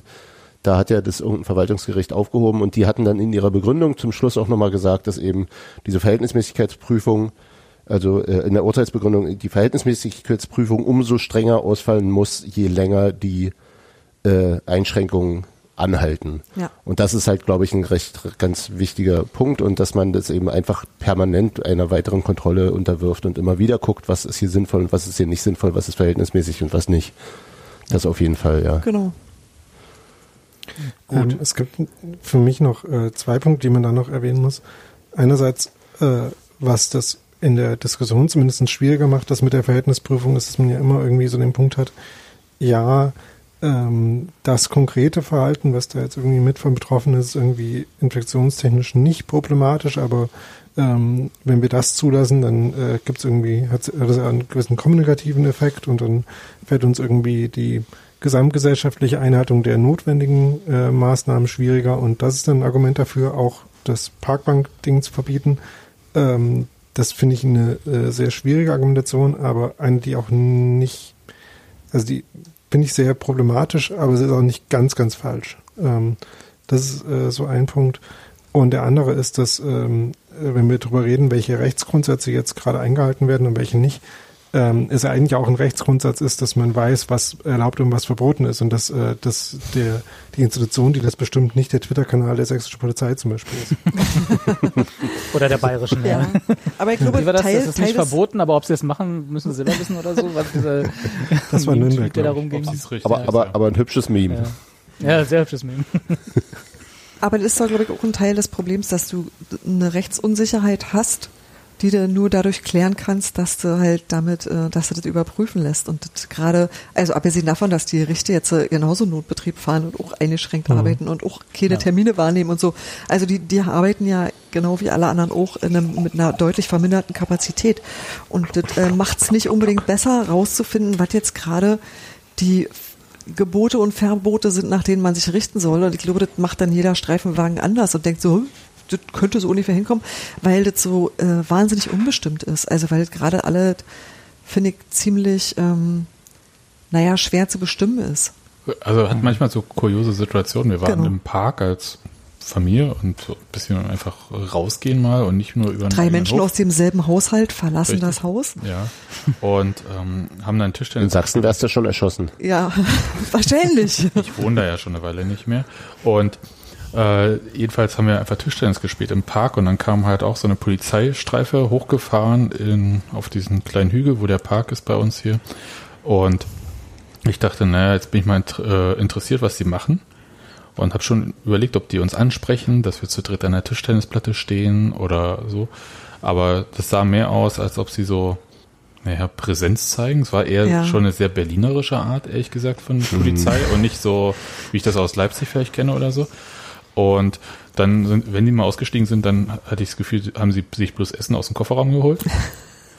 Und ähm, dann sind die irgendwann auch wieder gefahren. Aber die haben dann nicht irgendwie, sind da so rum und haben dann einen Affen gemacht. Ich glaube, die haben auch alle selber wichtige Sachen zu tun, beziehungsweise will man sich ja auch nicht zwangsläufig jetzt in so einer Phase irgendwie ständig in engen Austausch mit der Bevölkerung begeben. Ja. Körperliche Nähe suchen, um Herrn Zingler nochmal zu zitieren. Ja, also Da gab's da gab's gerade in Be Be Bezug auf Berlin äh, einen Artikel in The Globe and Mail, ähm, der sprach von einem Push and Pull äh, der Berliner ähm, mit ihrer Verwaltung über die Regeln, ob man in den Park geht oder nicht. Und das passt ja natürlich total. Also, dass man in Berlin wahrscheinlich so eine Regel immer ein bisschen, ein bisschen strenger formulieren muss. Dann halten sich die Leute eh nicht dran und dann hast du das, was du eigentlich haben wolltest. So wie man mit Also Kindern so. arbeitet. Mhm. Du Oder oder mit Verträge aushandeln Freunden. Oder eigentlich, genau. Na, Also am Boxhagener Platz, am Boxhagener Platz sperren die regelmäßig die Kinder äh, die Spielplätze zu. Und zwei Tage später ist das äh, Flatterband wieder durchgerissen und die Leute sitzen doch drauf. drauf. Da spielen dann kleine Kinder, das nicht, aber die Leute sitzen halt einfach da, weil damit sie nicht alle auf dieser riesen Wiese sitzen, wo sie dann viel zu nah beieinander sitzen würden. Und dann kommen sie vorbei und gucken und gucken, ob es da Abstände hinhauen und dann ist es denen auch wieder egal. Kollege von mir wurde mal gefragt von einem Polizisten angeblich, äh, ob er noch irgendwo versteckte Spielplätze nennen kann, die die dann absperren können. versteckt. Die Untergrundspielplätze. Genau. Naja, so als Briefzusteller, ne, kennst ja jeden, so ungefähr. Denke ich mir auch so, ja, was ist denn mit euch nicht in Ordnung, ey? Ja, aber das wäre, also falls jemand tatsächlich Langeweile hat, also bei mir ist ja äh, trotz dieser vier Wochen nicht Fußball und so ist äh, überhaupt keine Langeweile eingetreten. Aber wäre ein schönes Fotoprojekt, so äh, Flatterband auf Spielplätzen fotografieren. Das sieht ja teilweise sehr kurios aus, wenn man halt bloß so, eine, so einen kleinen Buddelkasten hat, äh, so zweimal zwei Meter oder so. Auch das. Und dann halt auch diese jämmerlichen Versuche, da Flatterband anzubringen. Oder nur die Schaukel an den Pfosten festgebunden. Ja, also das ist schon, da gibt es einiges, was man sich betrachten kann. Und bei, wie gesagt, bei uns. Aber dazu müsste ich ja erstmal alle Spielplätze kennen. Da muss ich erstmal Nadines Kollegen fragen. ja, Bei mir hat, Vor allem die bei mir hat hier die. Hausverwaltung, bei mir hat die Hausverwaltung ans Flatterband einen A4-Zettel, der einlaminiert ist, angebracht. Und wenn es Können windig nicht ist, abreißen, oder? nicht bekleben, hö. Wenn, wenn der Wind so ein bisschen weht, dann flattert dieses Papier immer im Wind und gibt halt so ganz tolle Geräusche von Ja. sich, wo sich bestimmt Bewohner im Erdgeschoss freuen, wenn die nachts das Fenster aufnahmen. ja, bei uns war es flup, auch so. flup, flup, Der flup, Hausmeister flup. musste, glaube ich, dreimal das neu machen, irgendwie, bis es wirklich gehalten hat alles. Aber So, einfach alles einbetonieren. ja, Eben. Wir, wir sind hier in der Stadt. Da ist schon alles einbetoniert. ja. Also ich, es, es ist So halt, ordentlich Beton aufmachen. das ist eine sehr gute Überleitung, Robert. Ab im Baumarkt. Oh, So können wir jetzt mal das Corona-Thema ein bisschen äh, verlassen und eine Zeit finden, in der Union zwar sehr wenig Geld hatte, aber kein Virus. Also doch den Eisernen, Spaß. aber äh, nicht den Coronavirus. Und äh, wir haben nämlich wieder einen Film gemeinsam geschaut. Also gemeinsam. Unabhängig voneinander, jeder für sich. Zeitversetzt gemeinsam. Genau. Und zwar von, ähm, warte kurz, ich habe mir das extra aufgeschrieben. Nicht Andreas Gräfenstein, äh, der Film Eisern vereint. Und zwar eine Doku zum Stadionbau. Kann man natürlich fragen, wozu jetzt nochmal eine Doku zum Stadionbau, nachdem wir letzte Woche schon dieses RBB-Filmchen gesehen hatten. Kick an, wir bauen. Äh, und ich dachte halt so, wir haben den ja ein bisschen sehr kritisiert, diesen RBB-Film, und das ist jetzt mal gucken, ob das halt anders ist. Oder ob das genauso ist. Und ich muss sagen, es ist total anders. Und äh, ich habe Ja, gedacht, lustigerweise hat das genau die Punkte, die wir bei dem anderen kritisiert haben, so Genau. ziemlich, ne? Das haben, das haben die heimlich gehört und dann auch umgebaut. ganz, ganz Nochmal neu geschnitten. Aber will, will jemand vielleicht kurz erzählen, muss ja nicht ich machen, äh, was in dem Lass Film eigentlich Nadine passiert? Nadine. Ja. Was? Okay, Hans-Martin. Nein, Gra- Gerade schön am, beim Kater kraulen. Was? schon weggenickt. Mach mal eine Buchzusammenfassung. Oh yeah, wie ich es geliebt habe. Nee, ähm, geht halt nochmal um den Stadionbau und ein bisschen äh, gesondert um, um einzelne Unioner, äh, die auch ein bisschen länger durchaus porträtiert werden sozusagen. Ich glaube, so fünf Leute, glaube ich, insgesamt kann man so grob festmachen, wo halt natürlich Gossi äh, da als, als Vorarbeiter sozusagen ganz besonders äh, in Augenschein genommen wird. Auf Frau Lama wird ein bisschen eingegangen, die ältere Dame, die man da öfter sieht. Äh, Rudi hat man, glaube ich, ziemlich oft gesehen. Ja, und dann noch zwei, drei andere Unioner. Ähm, da wird dann halt einfach der Stadionbau so ein bisschen begleitet und, und gezeigt, äh, was so in der Zeit passiert ist, würde ich jetzt mal sagen. Ja, Punkt. Die beiden Dirks waren auch recht prominent vertreten. Ne? Stimmt. Und stimmt, Silvia Weisheit. Ja, und Silvia. Weisheit. Genau. Silvia darf nicht fehlen. Aber was der Unterschied ist, ist halt äh, kein Bautagebuch im eigentlichen Sinne. Äh, Der Film steigt auch ein, es gibt da, glaube ich, keine Szene von so quasi Baubeginn oder irgendwas. Sondern steigt halt ein, als schon so, glaube ich, zwei Drittel der äh, Stufen neu eingeschaltet, betoniert wurden und so, ne? Soweit. Na, als einem halt so eingefallen ist, Mensch, das könnte historisch sein, wir könnten einen Film drüber machen. Lass mal ein paar Kameras draufhalten. so wie mit dem Aufstieg halt. Ja. ja, das war mit dem Aufstieg, das war schon sehr spät, als man da drauf gekommen ist. Das könnte ja nicht historisch werden. Aber das ging ja einigen so, dass man da halt bei dem äh, zwischendurch den Glauben vielleicht verloren hatte.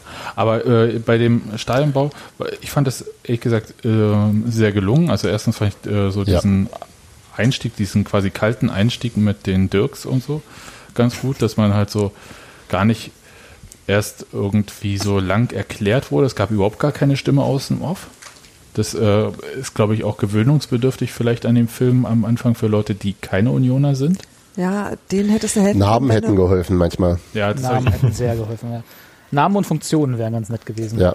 Ja, du hättest auch mehr verstanden, wenn du am Anfang mal gesehen hättest, wie davor aussah. Also wenn du sozusagen die, ähm, die äh, Butterblumen auf den Stufen irgendwann mal gesehen hättest, wisst ihr? Also wenn du einfach eine Idee gehabt hättest, was an diesem Stadion gemacht hat, dass du mit Sondergenehmigung gespielt hast. Äh, Und das war, glaube ich, am Schluss schon sehr deutlich sichtbar, warum das eigentlich so nicht bleiben konnte. ja. Hm. Aber tatsächlich wurde, glaube ich, aus verschiedenen Perspektiven sehr klar erzählt, äh, wie so, also was das Faszinierende an diesem Bau ist. Ähm, Ich mich, also bei Dirk Thieme kam sehr häufig dieses, äh, sollte wenig kosten, am besten gar nichts. Und Jede Wer, Maßnahme wer, wer, macht, darf wer macht's und der kriegt auch kein Geld.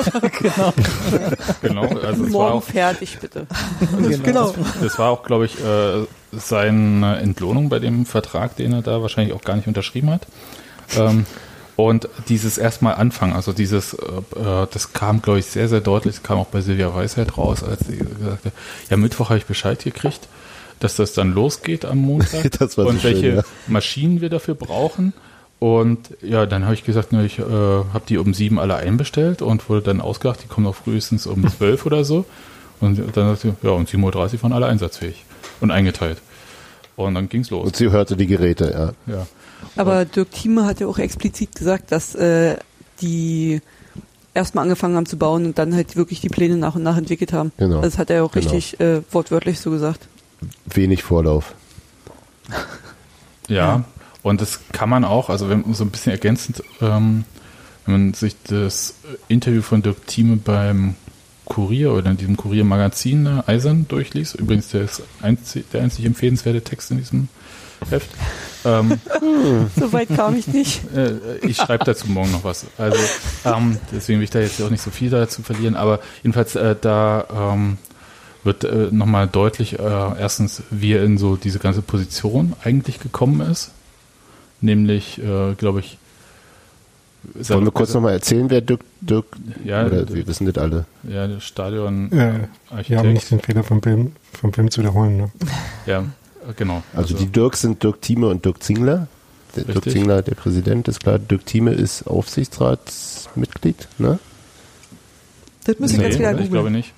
Nee, ist er nicht. Der ist, oh Gott, dann ist der Präsidiumsmitglied. Eins von beiden ist er, glaube ich. Genau. Und vor allem ist er äh, von Beruf Architekt und äh, derjenige, der das Stadion quasi. Bauvorlage berechtigt. Das ist ja ein Wort, was ich gelernt habe. Ah ja. Das ist er nämlich. Also er darf Bauanträge einreichen. Dürfte ich nicht, das ist auch gut so. Und Da sind wir auch alle glücklich drüber. ja, ich beschwere mich, aber Ja, also bei bis Dirk jetzt steht dran, Mitglied des Präsidiums bei Union. Ja, Genau, Webseite. aber nicht im Aufsichtsrat, genau. Mhm. Und ja, ja, dann das andere mächtige Gremium bei Union halt. Und ähm, da wird, äh, wird auch äh, deutlich, dass er so salopp gesagt, glaube ich, durch seine große Klappe zu dem Job gekommen ist. Also so, und es waren so, so Bereiche, wo er- hat zum Beispiel geschildert, ich weiß jetzt wirklich nicht mehr, ob das dort war oder ob das wieder was ganz anderes war, was ich gelesen habe, aber ähm, dass zum Beispiel es diese Vorstellung von den Stadionplänen von Heiner Bertram damals gab. Und sie hätten, da gab es ja schon diese Pro-AF-Initiative, die dann später ja auch so eine AG geworden ist. Und das, äh, dann hatten die sich alle irgendwie miteinander verabredet, was eigentlich in so einem Stadion eigentlich sein sollte. Und dann war halt diese Präsentation bei Heiner Bertram und er erzählte halt so, ja, und dann haben alle erzählt, wie toll sie das finden. Und er hat gesagt, was ist denn mit denen los? Wir haben doch gesagt, dass äh, unser Stadion eigentlich ausmacht und wie es sein soll. Und dieser Plan von Heiner Bertram hat damit nichts zu tun. Das ist wahrscheinlich ungefähr das gewesen, was dann in Magdeburg entstanden ist. Ne? Ja, das war, glaube ich, auch das, was dann gesagt wurde, ähm, dass es dann einfach woanders in Magdeburg gebaut wurde. Und, und er war dann halt am Ende so derjenige, der dann gesagt hat, nee, geht so gar nicht und so das, bla bla, wie blub und so weiter. Und ähm, ich glaube, dann äh, Dirk Zinger äh, ist, glaube ich, auch ein großer Fan von Initiativstrafe. Das heißt, wenn jemand halt sagt, man müsste doch mal, ja, dann mach doch. und äh, ja, und so sind die, glaube ich, zueinander gekommen. Und das äh, wird, glaube ich, in diesem Interview, in diesem Eisern-Magazin ganz deutlich. Das gibt's aber, das war total clever, bevor das Magazin rauskam, hat der Kurier das schon auf die Website gestellt, das Interview. Also bester Text. Also ihr braucht es nicht kaufen, könnt ihr da. Ich verlinke das hier.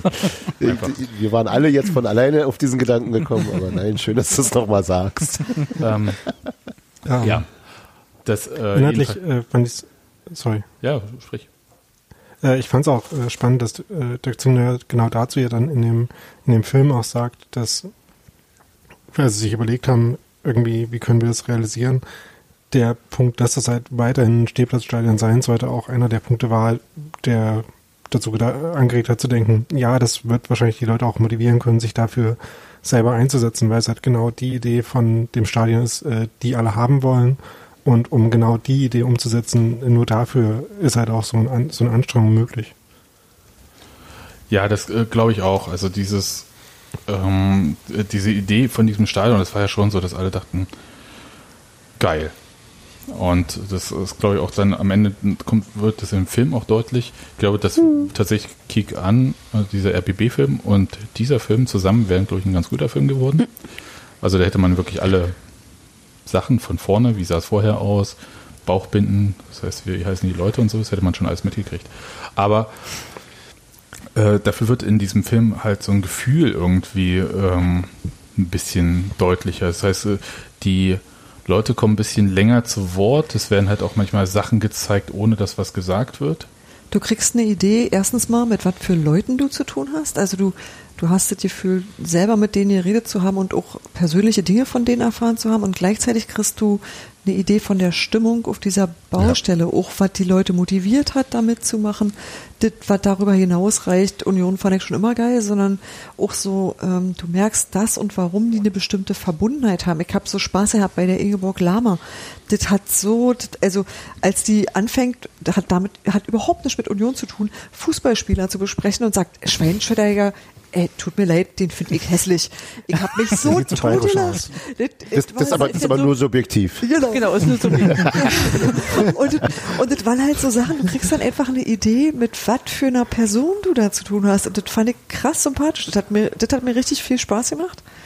Eine, Und- eine, die den Podolski schöner findet. Genau. Aber, aber auch, auch, auch der Podolski ist nur subjektiv. Auf jeden natürlich. Fall. Nee, das war total süß, ehrlich gesagt. Ja. Und es äh, war aber auch ernsthaft, ne? Es war halt nicht so, dass, also der Film machte sich ja nicht über diese Leute lustig, das Nö, nee, war halt, äh, Nee, überhaupt nicht. Nee, gar nicht. sondern hat die einfach Nee, so genommen. Erzähl Nadine. Der, der zeigt ja auch in ihrem Fall einfach so eine, ich finde, total knuddelige Oma. Wirklich so, die, wo man sagt so, ach ja, die, ach ja, die könnte ich mir als Oma gut vorstellen, Ja. die will ich zu Hause haben als Oma sozusagen. Die aber trotzdem dann ins Stadion geht und da dann halt auch noch mitsingt und einfach ihr Leben lang quasi nichts anderes gemacht hat, weil die war ja auch seit 1966 äh, bei Union immer. Ist Leider letztes Jahr unentschieden. verstorben. Das erste Spiel, ja, genau. Ihr erstes Ja. Spiel war leider unentschieden. Ja. Aber ähm, wurde halt da mit ihrem Mann hingebracht und ist dann halt wirklich ihr Leben lang da geblieben, wenn halt das Wetter mitgespielt hat zum Schluss hin. Das, das fand ich auch so süß, wie sie beschrieben hat. Ja, wenn es zu heiß ist oder wenn Glatteis ist oder Ja. wenn es zu kalt ist, dann kann ich nicht. Aber sonst bin ich immer da. Ja. Und ich finde sowas immer total bewundernswert, wenn, wenn halt wirklich Unioner auch in dem hohen Alter dann dann noch äh, mit ins Stadion kommen. Ne? Also zum Zeitpunkt der Aufnahme war sie ja irgendwie 90. Und ich meine, also ich glaube, wenn ich mit 90 überhaupt noch bei irgendeinem Wetter ins Stadion komme, naja, dann bin ich auch schon zufrieden. Ja. Nee, das war, Also das war, Nadine sehen wir dann nicht mehr. Wenn es zu heiß ist, dann kommt Nadine So nicht mehr. alt werde ich nicht. äh, das war auf jeden Fall ganz toll und ähm, mit der gleichen Ernsthaftigkeit hat sich der Film auch Rudi genähert. Ja. Der, äh, der, ähm, ich glaube, wir haben den auch mal nicht im Anzug gesehen im Film. Kann das sein? Ja, Was? aber nur Fotos. Okay. In, aus Fotos im, Ja, nur im Trainingslager. Fotos, ja. Da hat er einen Trainingsanzug an. Ja, auf Auch Zypern. ein Anzug, War ein ja. paar Mal mit. Trainingsanzug Genau. so ein Anzug, auf jeden Fall. Genau, ja, ja. aber kein Dreiteiler. Ich fand aber, also diese Ernsthaftigkeit, äh, wie er dann, und es war wirklich sehr gut äh, übereinander geschnitten im Prinzip, er erzählt dieses Spiel gegen Paderborn, wo, wo Oh, Erzählt es fantastisch. nicht. Er liest das aus seinem Spieltagebuch vor. richtig, was, sowas haben wir alle früher auch mal auf irgendeine Art und Weise geführt. Nein, Nein, nein. Das hat dir der Teufel gesagt. Okay. Nur Nie? du und Jochen Schmidt. Und Rudi. Ich, äh, ich, ich habe auch keine Noten vergeben. Also ich kenne sehr viele, die sowas gemacht haben. Lopez zum Beispiel. Ja, ja. Und ähm, Ich fand's Martin sehr süß. bestimmt auch. Als sie ihm da so ein bisschen über die Schulter gefilmt haben und man gesehen hat, dass er das, woraus er das gerade vorliest, dass er die einzelnen Seiten auch noch gestaltet hat, dass er dann so Ja. Rahmen gemalt hat und so kleine Ja. Bälle und so. Das war, war echt so. Ja. Und, Und ich war ich fand's um, um, im Unterschied zum, äh, ähm, also das war ja auch so ein bisschen, sagen wir mal, unmotiviert zusammengeschnitten, der ähm, vom letzten, von der letzten Woche, der, der, ähm, wie hieß der Kick, nee, wie hieß der? Kick Das an, war wir bauen. an, ne? ähm, das war jetzt halt nicht so sportlastig und sie haben ein einziges Spiel sich ausgesucht und das war wahrscheinlich auch das, das, das wichtigste das Spiel der Wichtigste, Saison. ja. Genau. Ja. Und das war Paderborn total, das fand ich Union. dann nach, genau, 3 zu 2, nach 0 zu 2 und äh, ein Mann weniger. Ja, das war kein Aufstiegsfilm, ne? Das war äh, äh, Sport war irgendwie auch und das hat man natürlich untergebracht, weil der Anlass ist dafür, dass überhaupt gebaut werden musste. Aber es ging wirklich deutlich mit Fokus auf die Baustelle und die Leute, die da waren, als ähm, mit Fokus auf Fußball. Ja. Ich glaube, sie hätten auch in der dritten Liga äh, die Ausnahmegenehmigung dann irgendwann nicht mehr bekommen. ja, das Also- war ja klar. Also, das- so- ja, genau, ja, so, weil, weil Steffi gerade sagte, dass der Aufstieg äh, der, der Anlass war zu bauen. Also Nein, der Nee, Fußball der war der Fußball. Anlass zu bauen. der Fußball, der- ja gut, also- der Fußball ist immer der Anlass, da Ja. irgendwas zu machen, das ist richtig. Stimmt, sonst brauchst du Stadion nicht. Genau. nur, nur, nur für die Gladiatorenkämpfe? Nee. Nicht so ein großes jedenfalls. Jedenfalls fand ich halt dieser Gegensatz von, er liest das vor und man sieht halt die totale Ausrastung und Ausflippung im Stadion und hörst dann aus dem Off dann weiter diese Stimme, die halt einfach vorliest etwas und zwar auch nicht so ausmalt, sondern wirklich darauf bedacht ist, genau das vorzulesen, was vorher aufgeschrieben wurde. Ja. Und das fand ich so gut. Das war auch, nochmal, es war halt mit auch so viel Respekt vor der Person dargestellt. Ja. Fand ich toll. Ja. Wobei er ja schon versucht hat, er hatte auch aufgeschrieben, äh, dass die Menge ausrastete, ne? Also dass die Leute sich in den Armen lagen und so. Das hat er ja schon mit, mit auf dokumentiert auch. Ja. Ja, aber eben auch, sagen wir mal, mit eher unterkühltem Temperament vorgelesen. In der Tat. Sehr, sehr ordentlich. Das hätte auch ein Kassenbericht sein können. Rudi ist als Kassenwart in jedem Taubenzüchterverein wahrscheinlich sehr willkommen. Ja, und das, Ja. Äh, ich, ich fand das, ich fand das äh, sehr toll und der Film hat äh, wirklich ganz viele solche Schnurren irgendwie drinne. Also eigentlich äh, einer meiner Lieblingssätze war kurz vor diesem Spiel gegen Paderborn, als Gossi mit seinem Sohn da und äh, sitzt, wo auch immer die da gerade sitzen. Das sah so, äh, ich weiß nicht, es war wie so eine Im- Impro-Kneipe, um es mal so zu Also sagen. es waren auf jeden Fall viele englische Wimpel Äh, an der Wand. Partykeller? Das habe ich fast vom. Partygarage Ja. eher so. Das war auf jeden Fall eine private Partygarade, würde ich auch sagen. Ja. Ja, und wo Ja. Er da, als er dann gesagt hat, die einzige Konstanze in meinem Leben ist Union. Nicht, nicht Konstanze, Konstante. Ja, ja, das hat er dann, aber es war Ja, so, ja. Äh, wo ich dachte, ja, aber das ist doch auch, äh, man redet einfach, wie so der Schnabel gewachsen ist und da kommt halt auch, man versucht dann irgendwie was Gutes zu sagen, geht uns ja hier in diesem Podcast nicht anders und dann kommt halt auch nicht immer was Tolles raus und trotzdem es gehört irgendwie dazu. Des Und eine wichtige Sache wollte ich noch sagen. Er hätte es auch nicht korrigieren müssen, da haben ja trotzdem alle verstanden. Ja, eben. Ich hätte wahrscheinlich die Fehler nicht immer bemerkt. Aber ähm, was ich wirklich toll fand an diesem Film, auch nochmal, war halt, es hatte wirklich jede Person früher lange Haare. Egal wie glatze heute.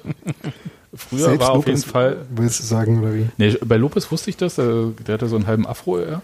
Aber ähm, Gossi hatte da auch äh, auf so einem Foto Ja. so äh, schulterlange Haare. Ich dachte so, Das ist schwer glaub, vorstellbar, ja. alle mal langhaarig. so. Ja, auch ich hatte mal lange Haare. Ich so ja auch. Von Dirk Thieme hatte ich noch keinen gesehen, aber ich vermute auch. Ja, also insofern, äh, das Bestimmt. wird- ist ja Aber auch ein wenn Kind wir- seiner Generation. Ja, eben. Wenn wir die einzelnen Personen in dem Film so äh, schon besprochen haben, jetzt sage ich mal, dann dürfen wir aber auch nicht den Maler vergessen, ja, groß. Ja. ähm, der dann sagte, dass äh, mal wieder nüchtern Malern halt schon anders ist und so. Und äh, das, wo dann Aber auch schön, noch schön auch der später- Nachsatz. wo dann später aber auch noch der Satz gefallen ist, ähm, dass die aber schon aufpassen, dass er nicht säuft. Wo man, also klar kann man irgendwie zweideutig verstehen, so, ja, haben die jetzt ein Auge drauf, dass der hier gefälligst nüchtern kommt oder passen die halt auf, dass er nicht mehr zur Flasche greift, ne? Und Ja, ich vermute mal eher 100% nur wie zweiteres. Ja. Ja. Genau, ich vermute halt mal auch eher zweites und das ist halt auch so, wo ich sage, da hat man auch gleich wieder dieses Gemeinschaftsgefühl, ne, die, das wurde ja auch gesagt, die stehen, da stehen teilweise Leute auf, die jahrelang arbeitslos sind und jetzt auf einmal wieder einen geregelten Tagesablauf haben, weil sie halt einfach da richtig Bock drauf haben und die stehen dann halt morgens auf und fahren zur Baustelle und ackern sich da ein ab. Und ich glaube, so körperlich war das bestimmt auch schön anstrengend. Also, Das war, das war eine Situation, dass mir echt das äh, Lachen so ein bisschen im Hals stecken geblieben, ehrlich gesagt.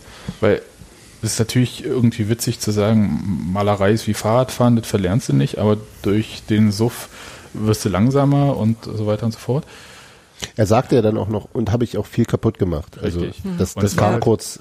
Und äh, das war relativ kurz danach, also davor geschnitten, war ja äh, Gossi, der erzählte, äh, wie auf dem Bau halt ganz, also relativ viele auch gescheiterte Existenzen sind und wie die alle irgendwie dann so miteinander zusammen was größer werden. Das ist ja fast kitschig, das ist ja fast wie so ein Film äh, im Kino. Wirst du wahrscheinlich ablehnen als Drehbuch, weil es halt äh, zu albern ist und unecht.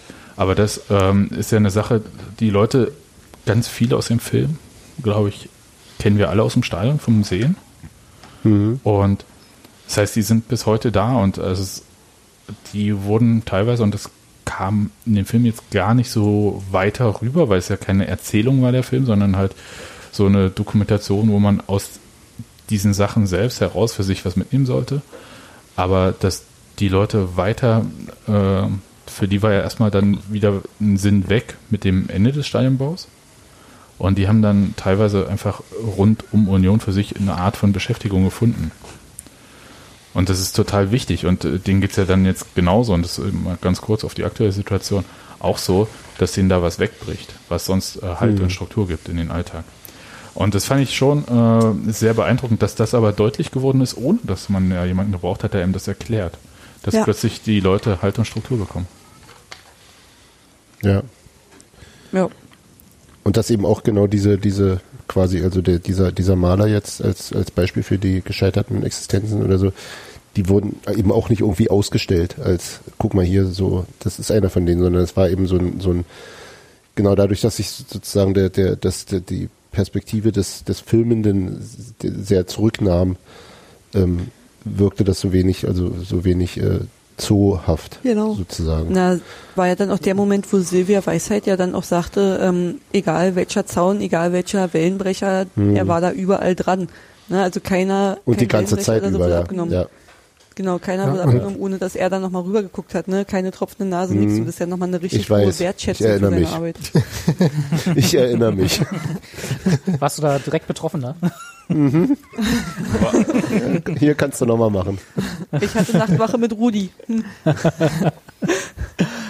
Ja, also ich meine, ich fand, ich fand auch, dass das äh, so, ich sag mal, absurd komisch, dass in diesem Moment zumindest mir vorkam und ich dann auch kurz schmunzeln musste um diesen Schnitt, habe ich auch gesagt, ne, dass das so äh, erster Gossi mit hier, wir haben ja auch so gescheiterte Existenzen und eine der nächsten Szenen ist dann gleich so die Geschichte, die da nur so impliziert wird, ne, da, mit Suff habe ich mir viel kaputt gemacht und ich muss jetzt hier das auch für mich irgendwie so Struktur und die passen schon auf mich auf und so. Äh, da ist, das ist halt eine schöne, eine schöne, schöner Gegenschnitt und eine schöne Geschichte, die da erzählt wird, ohne dass gesagt wird, hier, und das meinen wir übrigens. So dieses Genau. auf Hinweisen. Das äh, Wie fand ich sehr gelungen. Ja, Wie du war hast einfach insgesamt. Nee, Ja, erzähl. Ähm, insgesamt ist es, ein, ist es halt ein Dokumentarfilm, der als Dokumentarfilm angelegt ist und das merkt man dem halt Ja. im Unterschied zu dem äh, Kick an, wir bauen ganz deutlich an. Da wurde ja im Grunde nur vorhandenes Material irgendwie zusammen, zusammengeschnitten und dafür war es auch völlig in Ordnung, aber das ist hier schon echt nochmal eine andere, ähm, eine andere Hausnummer. Was man bei Kiek an Wir bauen auch nicht gesehen hat, waren äh, die Grillplätze und so hinter der Waldseite. Hinter, also beziehungsweise hinter der, hinter der Haupttribüne, äh, wo jetzt halt der Biergarten ist. Beziehungsweise auch die Haupttribüne eigentlich mehr oder weniger steht. Wie war denn das für euch, als ihr das da gesehen habt? Hattet ihr das noch auf dem Schirm, wie das damals aussah? Ich habe das nie, jetzt nicht immer auf dem Schirm, ehrlich gesagt. Gar nicht drauf ähm, geachtet. Wie, kannst du es ein bisschen da- beschreiben, wie es war? Naja, in der Ecke, wo, Ja, unsere, ich weiß wo jetzt wieder. der Biergarten ist, Ja. da war ja direkt hinter der Haupttribüne waren ja die Grillstände direkt Stimmt. angelehnt mit weißen Planen drüber. Ja. Und dann stand da irgendwie, also es war so ein viereckiger Platz quasi, da standen dann äh, zwei, drei runde Tische, teilweise mit Sonnenschirm drüber. Und dann kam schon wieder ein Bierwagen und das war ja dann unser Biergarten damals. Als der ich das gesehen habe, dachte ich mir so, ach du Schreck. Ja, stimmt. da war ja auch noch der, der Spielertunnel, dieser komische. Und das herrliche Ah, den- das ah, da irgendwie auch- die VIP-Lounge war. Ja, Genau. genau. Okay. Könnt ihr euch noch an die Das Zeit erinnern, als dieses Zelt nicht mal hinter, ey. genau hinter der Haupttribüne stand, sondern noch auf der gegenüberliegenden Seite von dem Trainingsplatz, also genau am Wald quasi? Da stand es ja Nee. auch mal eine Zeit lang. Oh, nee, das weiß ich ja nicht mehr. Also Richtung, Richtung Geschäftsstelle hin. Äh, Dort an, der, an dem Zaun stand dieses Zelt mal eine Weile. Da war es auch noch ein bisschen kleiner. Und dann ist es hinter die Haupttribüne Ja, gewandert mit genau. direktem Zugang. Was ja, Ja, genau. Und der, dann wurde der Spielertunnel daneben gebaut oder die Spielerbrücke, je nachdem, wie man es nennen will. Und Teils, äh, genau, teils. Das war dann, genau. Und das war dann halt Brücke. eine Zeit lang unsere, unsere Haupttribüne. ja, nee, das war Drücke, auf alle ja. Fälle Ja. sehr, sehr speziell. Hm. Die, Sehr die schöne kleine richtig, ja. Dorftribüne. Das, das kam ja dann auch zur Sprache, als der Rest des Stadions fertig war. Und da sagte dann noch einer, ja, die, die, die Tribüne sieht jetzt natürlich ein bisschen albern Die aus. Schickimicki-Tribüne.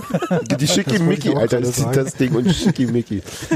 Ich muss ja mal sagen, Ja. was, was mich an diesem Film übrigens auch sehr gefreut hat, war, dass ich die verdammte Eröffnung sehen konnte. Ja. Ja, ich hab Halleluja. wirklich, ich, hab, Die ich, war, Stadioneröffnung. ich war so Ja. Unzufrieden bei dem davor, Und dass ja, Rosi da war. dass das so, oh, dass das so abrupt aufgehört hat, wo ich dachte so, Leute, nee, das geht wirklich nicht, das ist, ich, will- das, an der Stelle kannst du da, das, nein, das ist noch nicht fertig. Und dann habe ich die Helme gesehen und dann hat Christian herrliche Dinge gesagt, nämlich er hat gefragt, Köpenick, wir sind zu Hause. Genau, das habe ich genau, das, hab ich mir schon- das war so schön. Ich, da habe ich schon wieder fast geweint, als ich das vorhin gehört Ich habe, weil ich auch. glaube, er wird das in diesem Leben bestimmt nochmal sagen und da freue ich mich jetzt schon drauf. Und ob es schön trocken ist unterm Und Dach. genau, habt ihr schön trocken unterm Dach. das fand ich so gut und das hat mich so richtig, da, war ich, da bin ich richtig angekommen. Ja, und das- das Podcast-Kind hat sich übrigens am meisten über das Feuerwerk gefreut. Natürlich, Kinder. Der Nachwuchsultra. Was ich, am- am was ich ein bisschen schade fand, was ich ein bisschen schade fand, was aber jetzt nicht dem Film anzukreiden ist, weil das ist auch schwierig zu filmen und äh, da musste ich dann selber in meiner Erinnerung schwelgen, war, dass sie den Autokorso nicht gezeigt haben, vom Aufstiegsspiel zur alten Försterei zurück. Da musst du in den anderen Also- Film gehen. Ja, ist ja ein So, den Baufilm. habe ich ja wiederum nicht gesehen. ja. Musst Nee, du mit, ja- mit Baufilm. reinschneiden. Ja, okay, Das dann muss ich dann nochmal umeditieren.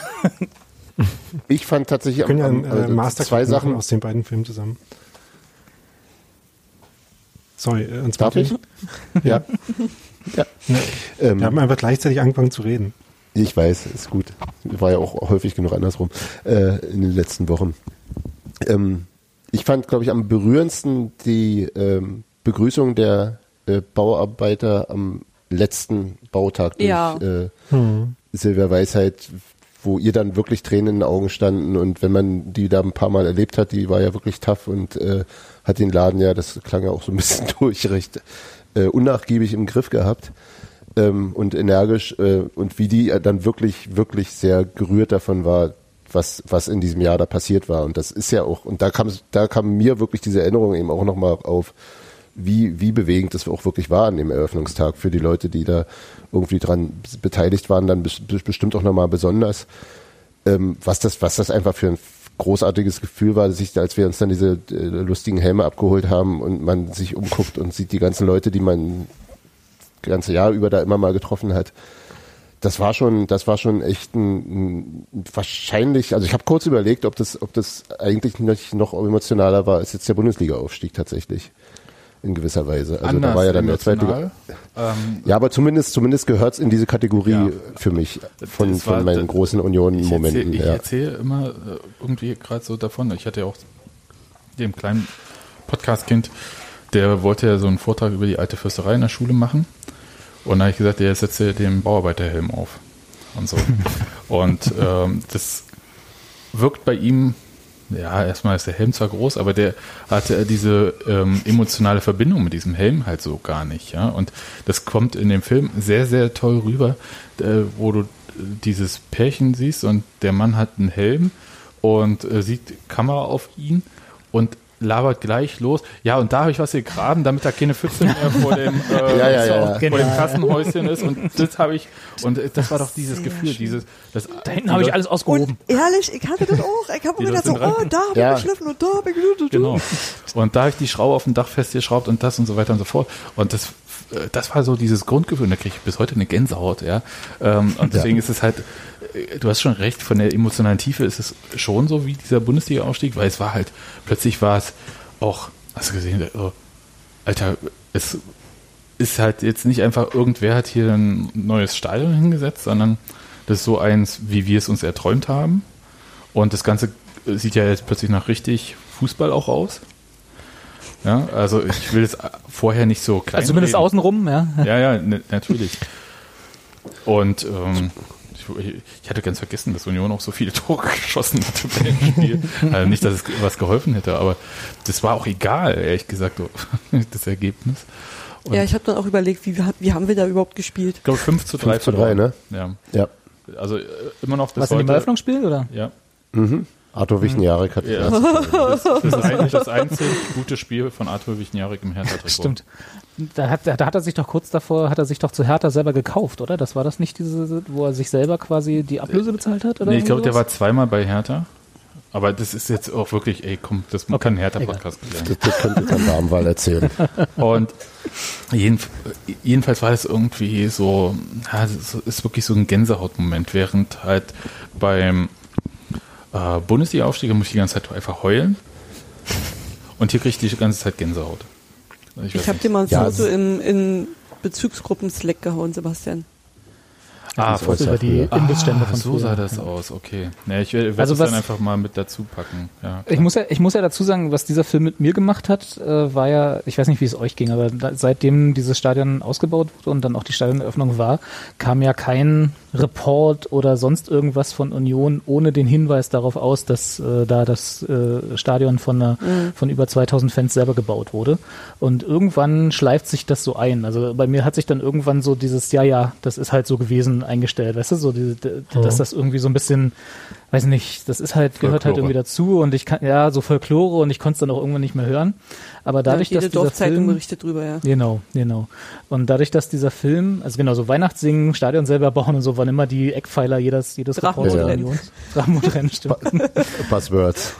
Richtig, die mussten, die mussten mit rein. Ähm, na, Bluten für Union ist, glaube ich, schon zu lange her, aber das gehörte, Ja. bei einigen, die ein bisschen mehr recherchiert haben, war das auch mit drin, ja, genau.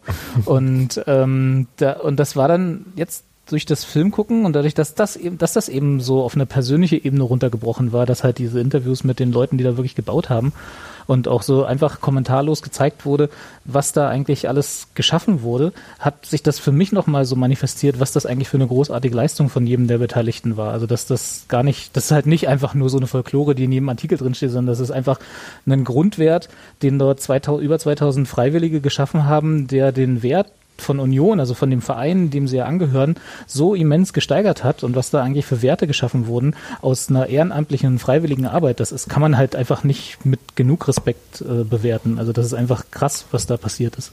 Und das Ja, hat sich bei mir nochmal in Erinnerung gerufen, da durch diesen Film, weil nachdem ich jetzt irgendwie 15 Jahre lang in jedem, in, wie Nadine sagte, in jeder Dorfzeitung irgendwie, ja, ja, Stadion selber gebaut, bla bla. Und wenn man jetzt kann ich überlegt, irgendwie- Jahre, ja. Mhm. Ja, stimmt. Elf. Ja, ja, ist okay. Elf. Elf, ja. Ja, ja, ja. aber wenn man, Ich, ich runde wenn man mal halt auf. auch, wenn man halt auch überlegt, 2000 Unioner, ne, das waren ja für damalige Verhältnisse schon richtig viele, weil Ja. ja, jetzt sind wir hier fast bei 37.000 Mitgliedern, aber das war ja damals nicht der Fall, ne? Also damals, Da damals war, glaube ich, der Zuschauerschnitt im, im, im Jahn-Sportpark war 7000 oder so, ne? Oder fünf- Ja, gegen Paderborn waren 7000. 7.500, glaube ich, da. Ja. Ja, es war halt noch so, in einer, in einer alten, alten Försterei konntest du dann halt noch Genau. entspannt stehen, die Arme nach links und rechts ausbreiten und hast immer noch keinen berührt. Also Hast du endlich noch Platz Corona-Krise, ja, Corona-Krise wäre da gut gewesen. Hätte man Abstand gehalten. Hätte also niemanden interessiert. Hätten wir aber eventuell auch andere finanzielle Probleme jetzt. Ja, Ja. Das, das ja. fand, fand ich auch so lustig bei dem, bei dem, äh, was Sebastian vorhin hatte, als, als äh, Gossi da in seinem Partykeller saß, da saß ja noch irgendwie ein Kumpel von ihm neben ihm und der sagte dann, äh, ähm, beschrieb halt die Verbundenheit zum Stadion auch als Ort äh, und sagt, und die Zahlen dabei sind halt ganz lustig. Also er, er sagte wörtlich, und du kommst drin in das Stadion und dann, dann, dann stehen da 6000 andere oder 7000 und du sagst, ja, da bist du wieder zu Hause, alles klar. Ja. 6000 Das war die Dimension, in der 7000. wir damals gedacht haben. Ja, Es ist jetzt auch so, wenn du, wenn du zwei Stunden vor Anpfiff reinkommst, stehen da auch genau. Wenn du Glück hast, nur 6000. Auch die ersten 6000, 7000 da. aber vom Grundgefühl hat er bis heute, glaube ich, recht. Also würde ich ihm Ja, eben, dieses, eben. Das- Dieses Ja. äh, Gefühl, was äh, Holgi äh, mal für den Chaos Communication Kongress mit endlich mal normale Leute beschrieben hatte. ähm, Mm, Das würde ich nicht immer unterschreiben, aber ja, erzähl weiter. Bei beiden Ja, beim einen noch beim anderen. Ja, bei, weder bei dem einen noch bei dem anderen, ja. aber äh, dieses Gefühl irgendwie, ähm, hier fühle ich mich wohl und hier ist es so, wie ich es gerne habe. Ja. Und das ist ja dieses endlich mal Na, hier normale ist mir Leute. zu Hause, ja? kriegt mal keiner weg. Genau. Genau. Und äh, das ist, äh, hat der Film sehr gut rübergebracht. Äh, Auf jeden Fall. diese Hingabe, die auch für diesen Ort irgendwie da ist, obwohl das, glaube ich, für Außenstehende erstmal schwer zu verstehen ist, also auch ähm, rational nachzuvollziehen. Vielleicht nicht so einfach.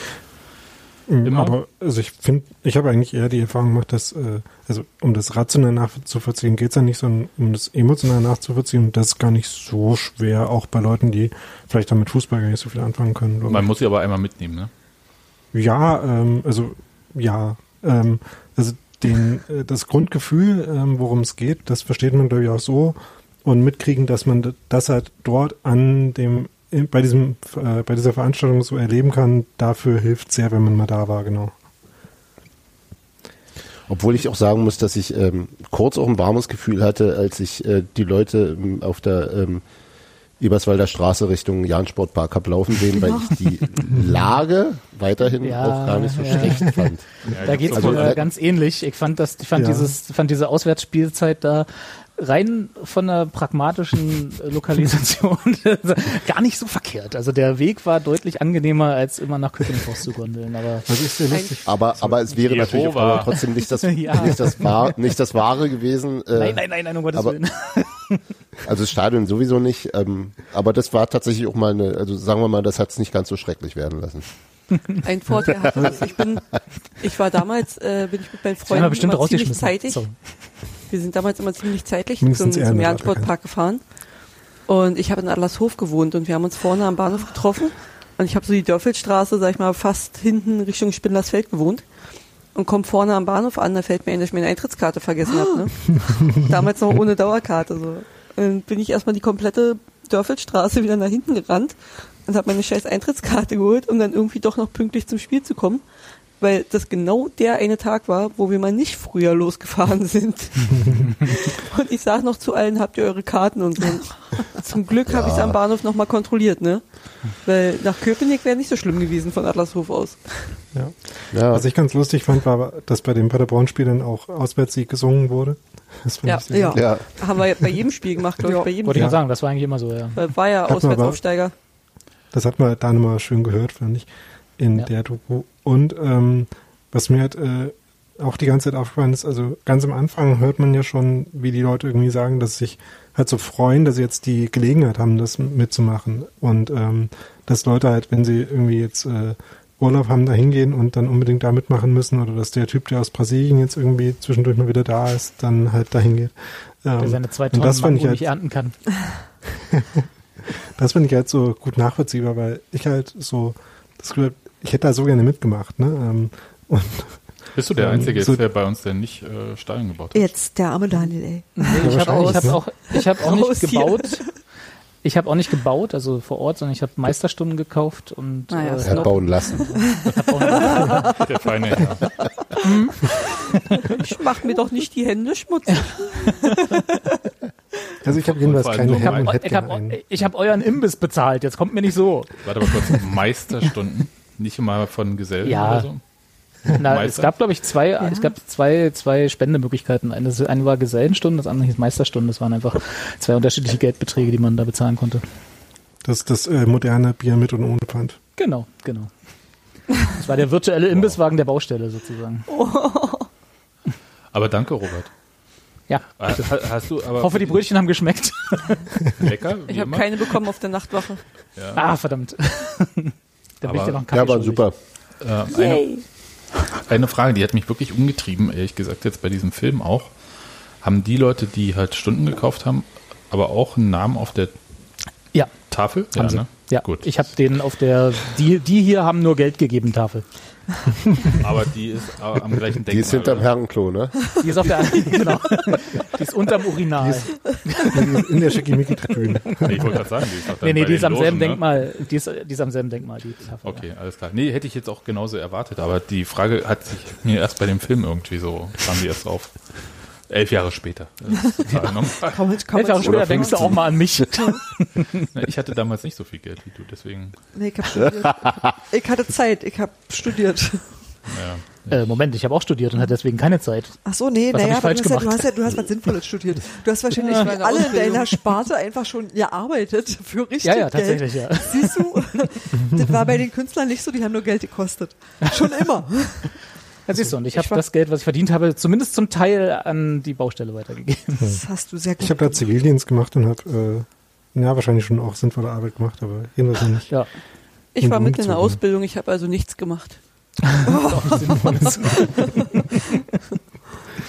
Aber ich kann mich jedenfalls auch erinnern, dass ich mir im, im Prenzlauer Berg beim Weg zum Stadion immer wie ein Alien vorkam. Also nicht jetzt in der S-Bahn, sondern immer, Nee, wenn ich total. da so ums Gelände drumrum war und ich immer gemerkt habe, wir sind hier gerade irgendwie, wir werden von allen angeguckt wie die Ja. letzten asozialen Kakao. I, was aus sind denn den- das für welche? Auf jeden Fall. Wie sehen die, die Blicke denn aus den aus? Spätis und aus den Cafés, die da, da rum herum liegen, die waren auf jeden Fall, die haben auch das Jahr über nicht abgenommen. Nee. Das war immer dasselbe. Aber der eine Späti, kurz bevor man äh, zum Stadion umgebogen ist, Der hat sich ein goldenes Näschen verdient. Oh ja. würde ich auch sagen. Also das Der war, Da gehe ich aber heute noch gerne gebracht. rein, wenn ich in eine Schmelinghalle muss. das war ganz toll und ähm, ja, also insofern war eine sehr schöne Erinnerung dieser Film. Ja, auf jeden Fall. Und Ja. auf jeden Fall eine, also für mich kriegt er auf jeden Fall eine Anschauempfehlung. Ich habe mir auch die DVD bestellt, auch wenn ich zugeben muss, dass ich den jetzt zuerst auf YouTube geguckt habe. Wobei da bei dem, darf ich das kurz sagen, also haben ihn auf YouTube geschaut, aber der Film ist. Man kann ihn anderthalb Mal schauen, ne? Äh, ich, ich, der ging nach dem Ende, ging er mit dem Anfang wieder weiter und ich dachte halt so, äh? Kommt Und mir das, aber jetzt bekannt vor hier die Stelle. und das Ende Wenn du so kurz wegnickst und das nicht mitkriegst. Zehn, zehn Minuten später auch schon gemerkt. Ja. Es ist gar nicht mal mehr so einfach, die DVD zu kaufen. Aber es gibt sie noch bei bestimmten Shops. Ich habe die tatsächlich vorhin während der Sendung, während ihr über Grundrechte geredet habt, habe ich sie bestellt einfach. Ja, da muss man ja auch nicht zuhören, das war eine unwichtige Diskussion. Grundrechte. äh, Genau, wer braucht das- sowas schon? Dafür, dafür saß ich 89 vorm Fernseher. Aber Steffi hat für dich mitgeschrieben. Genau. wir teilen uns da die. Wir, wir teilen uns eh eine Anwältin. Schon okay. Und nee, habe ich tatsächlich bestellt, ist auch gar nicht mal so günstig gewesen. Aber ähm, glaube ich, gehört zu den Filmen, die man mal gesehen haben sollte. Ja. Ja. Ich habe tatsächlich, ich habe tatsächlich äh, aus dem Film noch einen kleinen Soundschnipsel raus isoliert, Oh, sehr schön. den ich ja, ja, den ich äh, verbinden würde mit einem gerne auch lang oder mittelfristig angelegten kleinen Aufruf an unsere Zuhörer. Vielleicht gibt's ja da so kreative Köpfe. Genau. Ich habe ich hab nämlich festgestellt, äh, dass die, ähm, dass wenn man den, was ja auf YouTube geht, wenn man den auf anderthalbgefacher Geschwindigkeit abspielt, dass dann ein gewisses Musikstück, was uns allen bekannt vorkommen würde, extrem cool als Hip-Hop-Grundlage funktionieren würde. Ich spiele das mal kurz an. Wartet mal, vielleicht erkennt das ja, welche, um was es sich handelt. Wir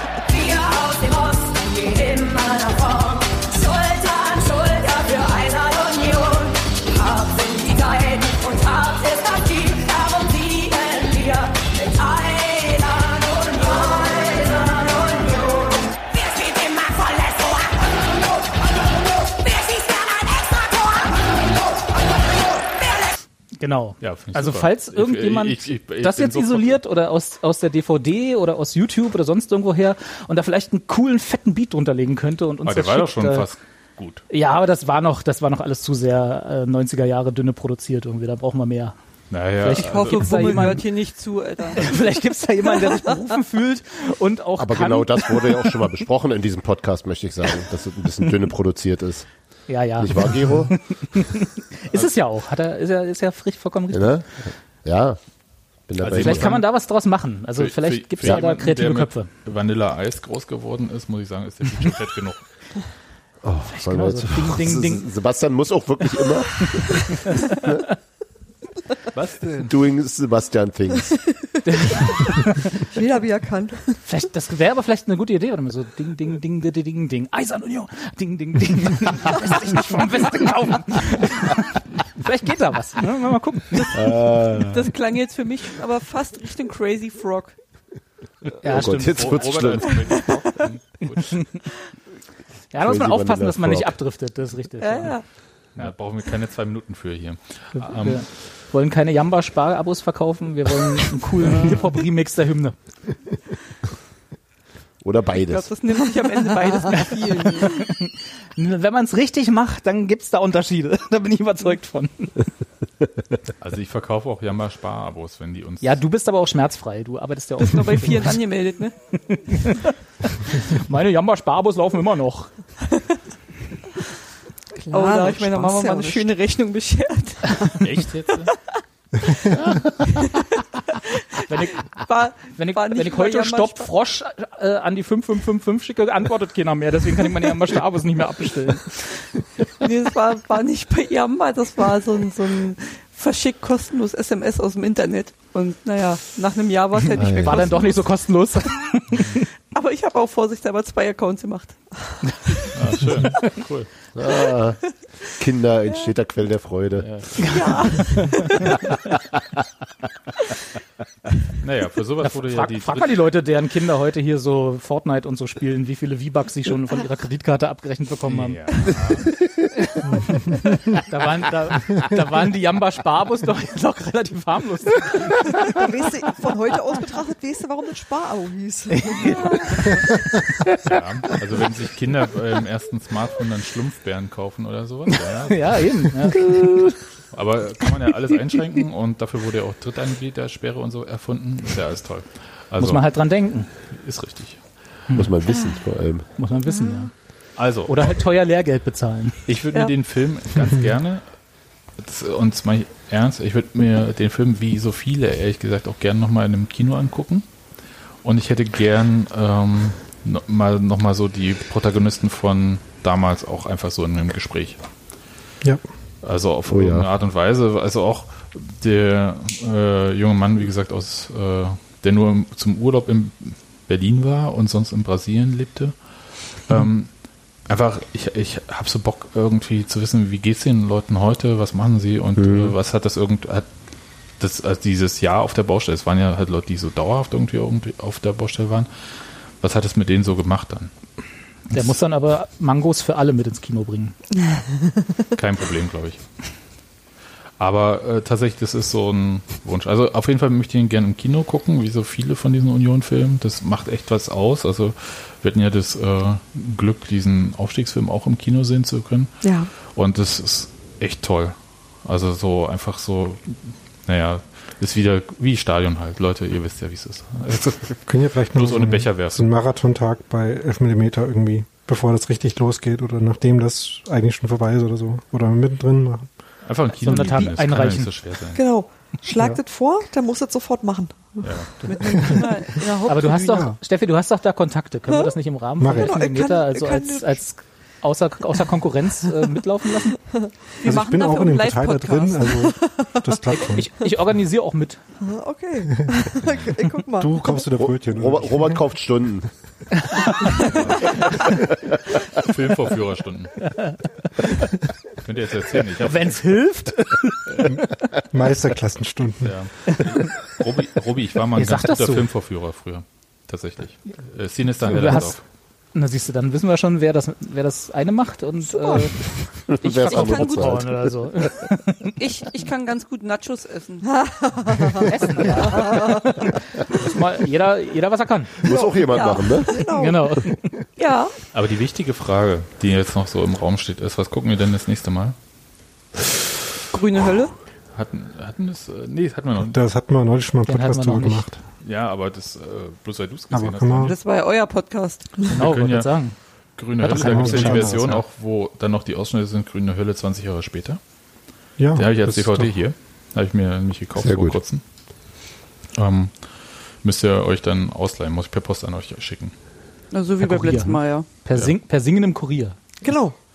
Ah, In der Torte. nicht. Der die ganze, der die ganze DVD vorsingt. Das, das wäre geil. Ja, dann gucken wir die Grüne Mit Hölle. verteilten Rollen. Von unten den Balkon hoch, damit die ganze Straße was davon hat. Und das äh, Schöne an der Grünen Hölle ist ja, dass es auf der Seite der Bundeszentrale für politische Bildung den ganzen Film auch so zum Schauen. Das heißt, Und auch Ah, YouTube. gut. ja, Aber- YouTube auch, aber äh, man Wir kann wollen es ja auch auf legal. legale Angebote von. Ich gerade Ich habe die DVD hier. Daniel, noch mal kurz. Legal. Ähm, so, aber illegal, illegal. ja. Im Gegensatz zu dir sind wir ja keine 20 mehr. Anarcho-Podcast Texte vergeben. Och, ist der jung. Ja. Okay, Leute, dann würde ich sagen, war's das für heute. Und vielen Dank, dass wir ein bisschen plaudern durften, auch über Datenschutz. Das war also der Moment. Ja, machen wir auch nur einmal im Quartal. So Okay, danke. Ausflug, der ein bisschen schwierig ist. Du musst ja nichts mehr. So wie, so wie das mit den Instagram-Profilen. Genau. Ja, jetzt haben wir auch nur einmal im Quartal. Ich habe es schon. War das, mit den Instagram das mit den Instagram-Profilen war viel länger und uninteressanter. Oh, ich bin krank beim nächsten Mal. Es tut mir leid, Leute. Was machst du diesmal? Fällst du wieder hin? Ja, aber die jetzt, ich fange jetzt mal mit der linken Seite an. Re rechts habe ich durchgespielt. Okay. Dann macht's gut und bis zum nächsten Mal. Tschüss. Tschüss. Tschüssing. Ciao. Eingeschlafen.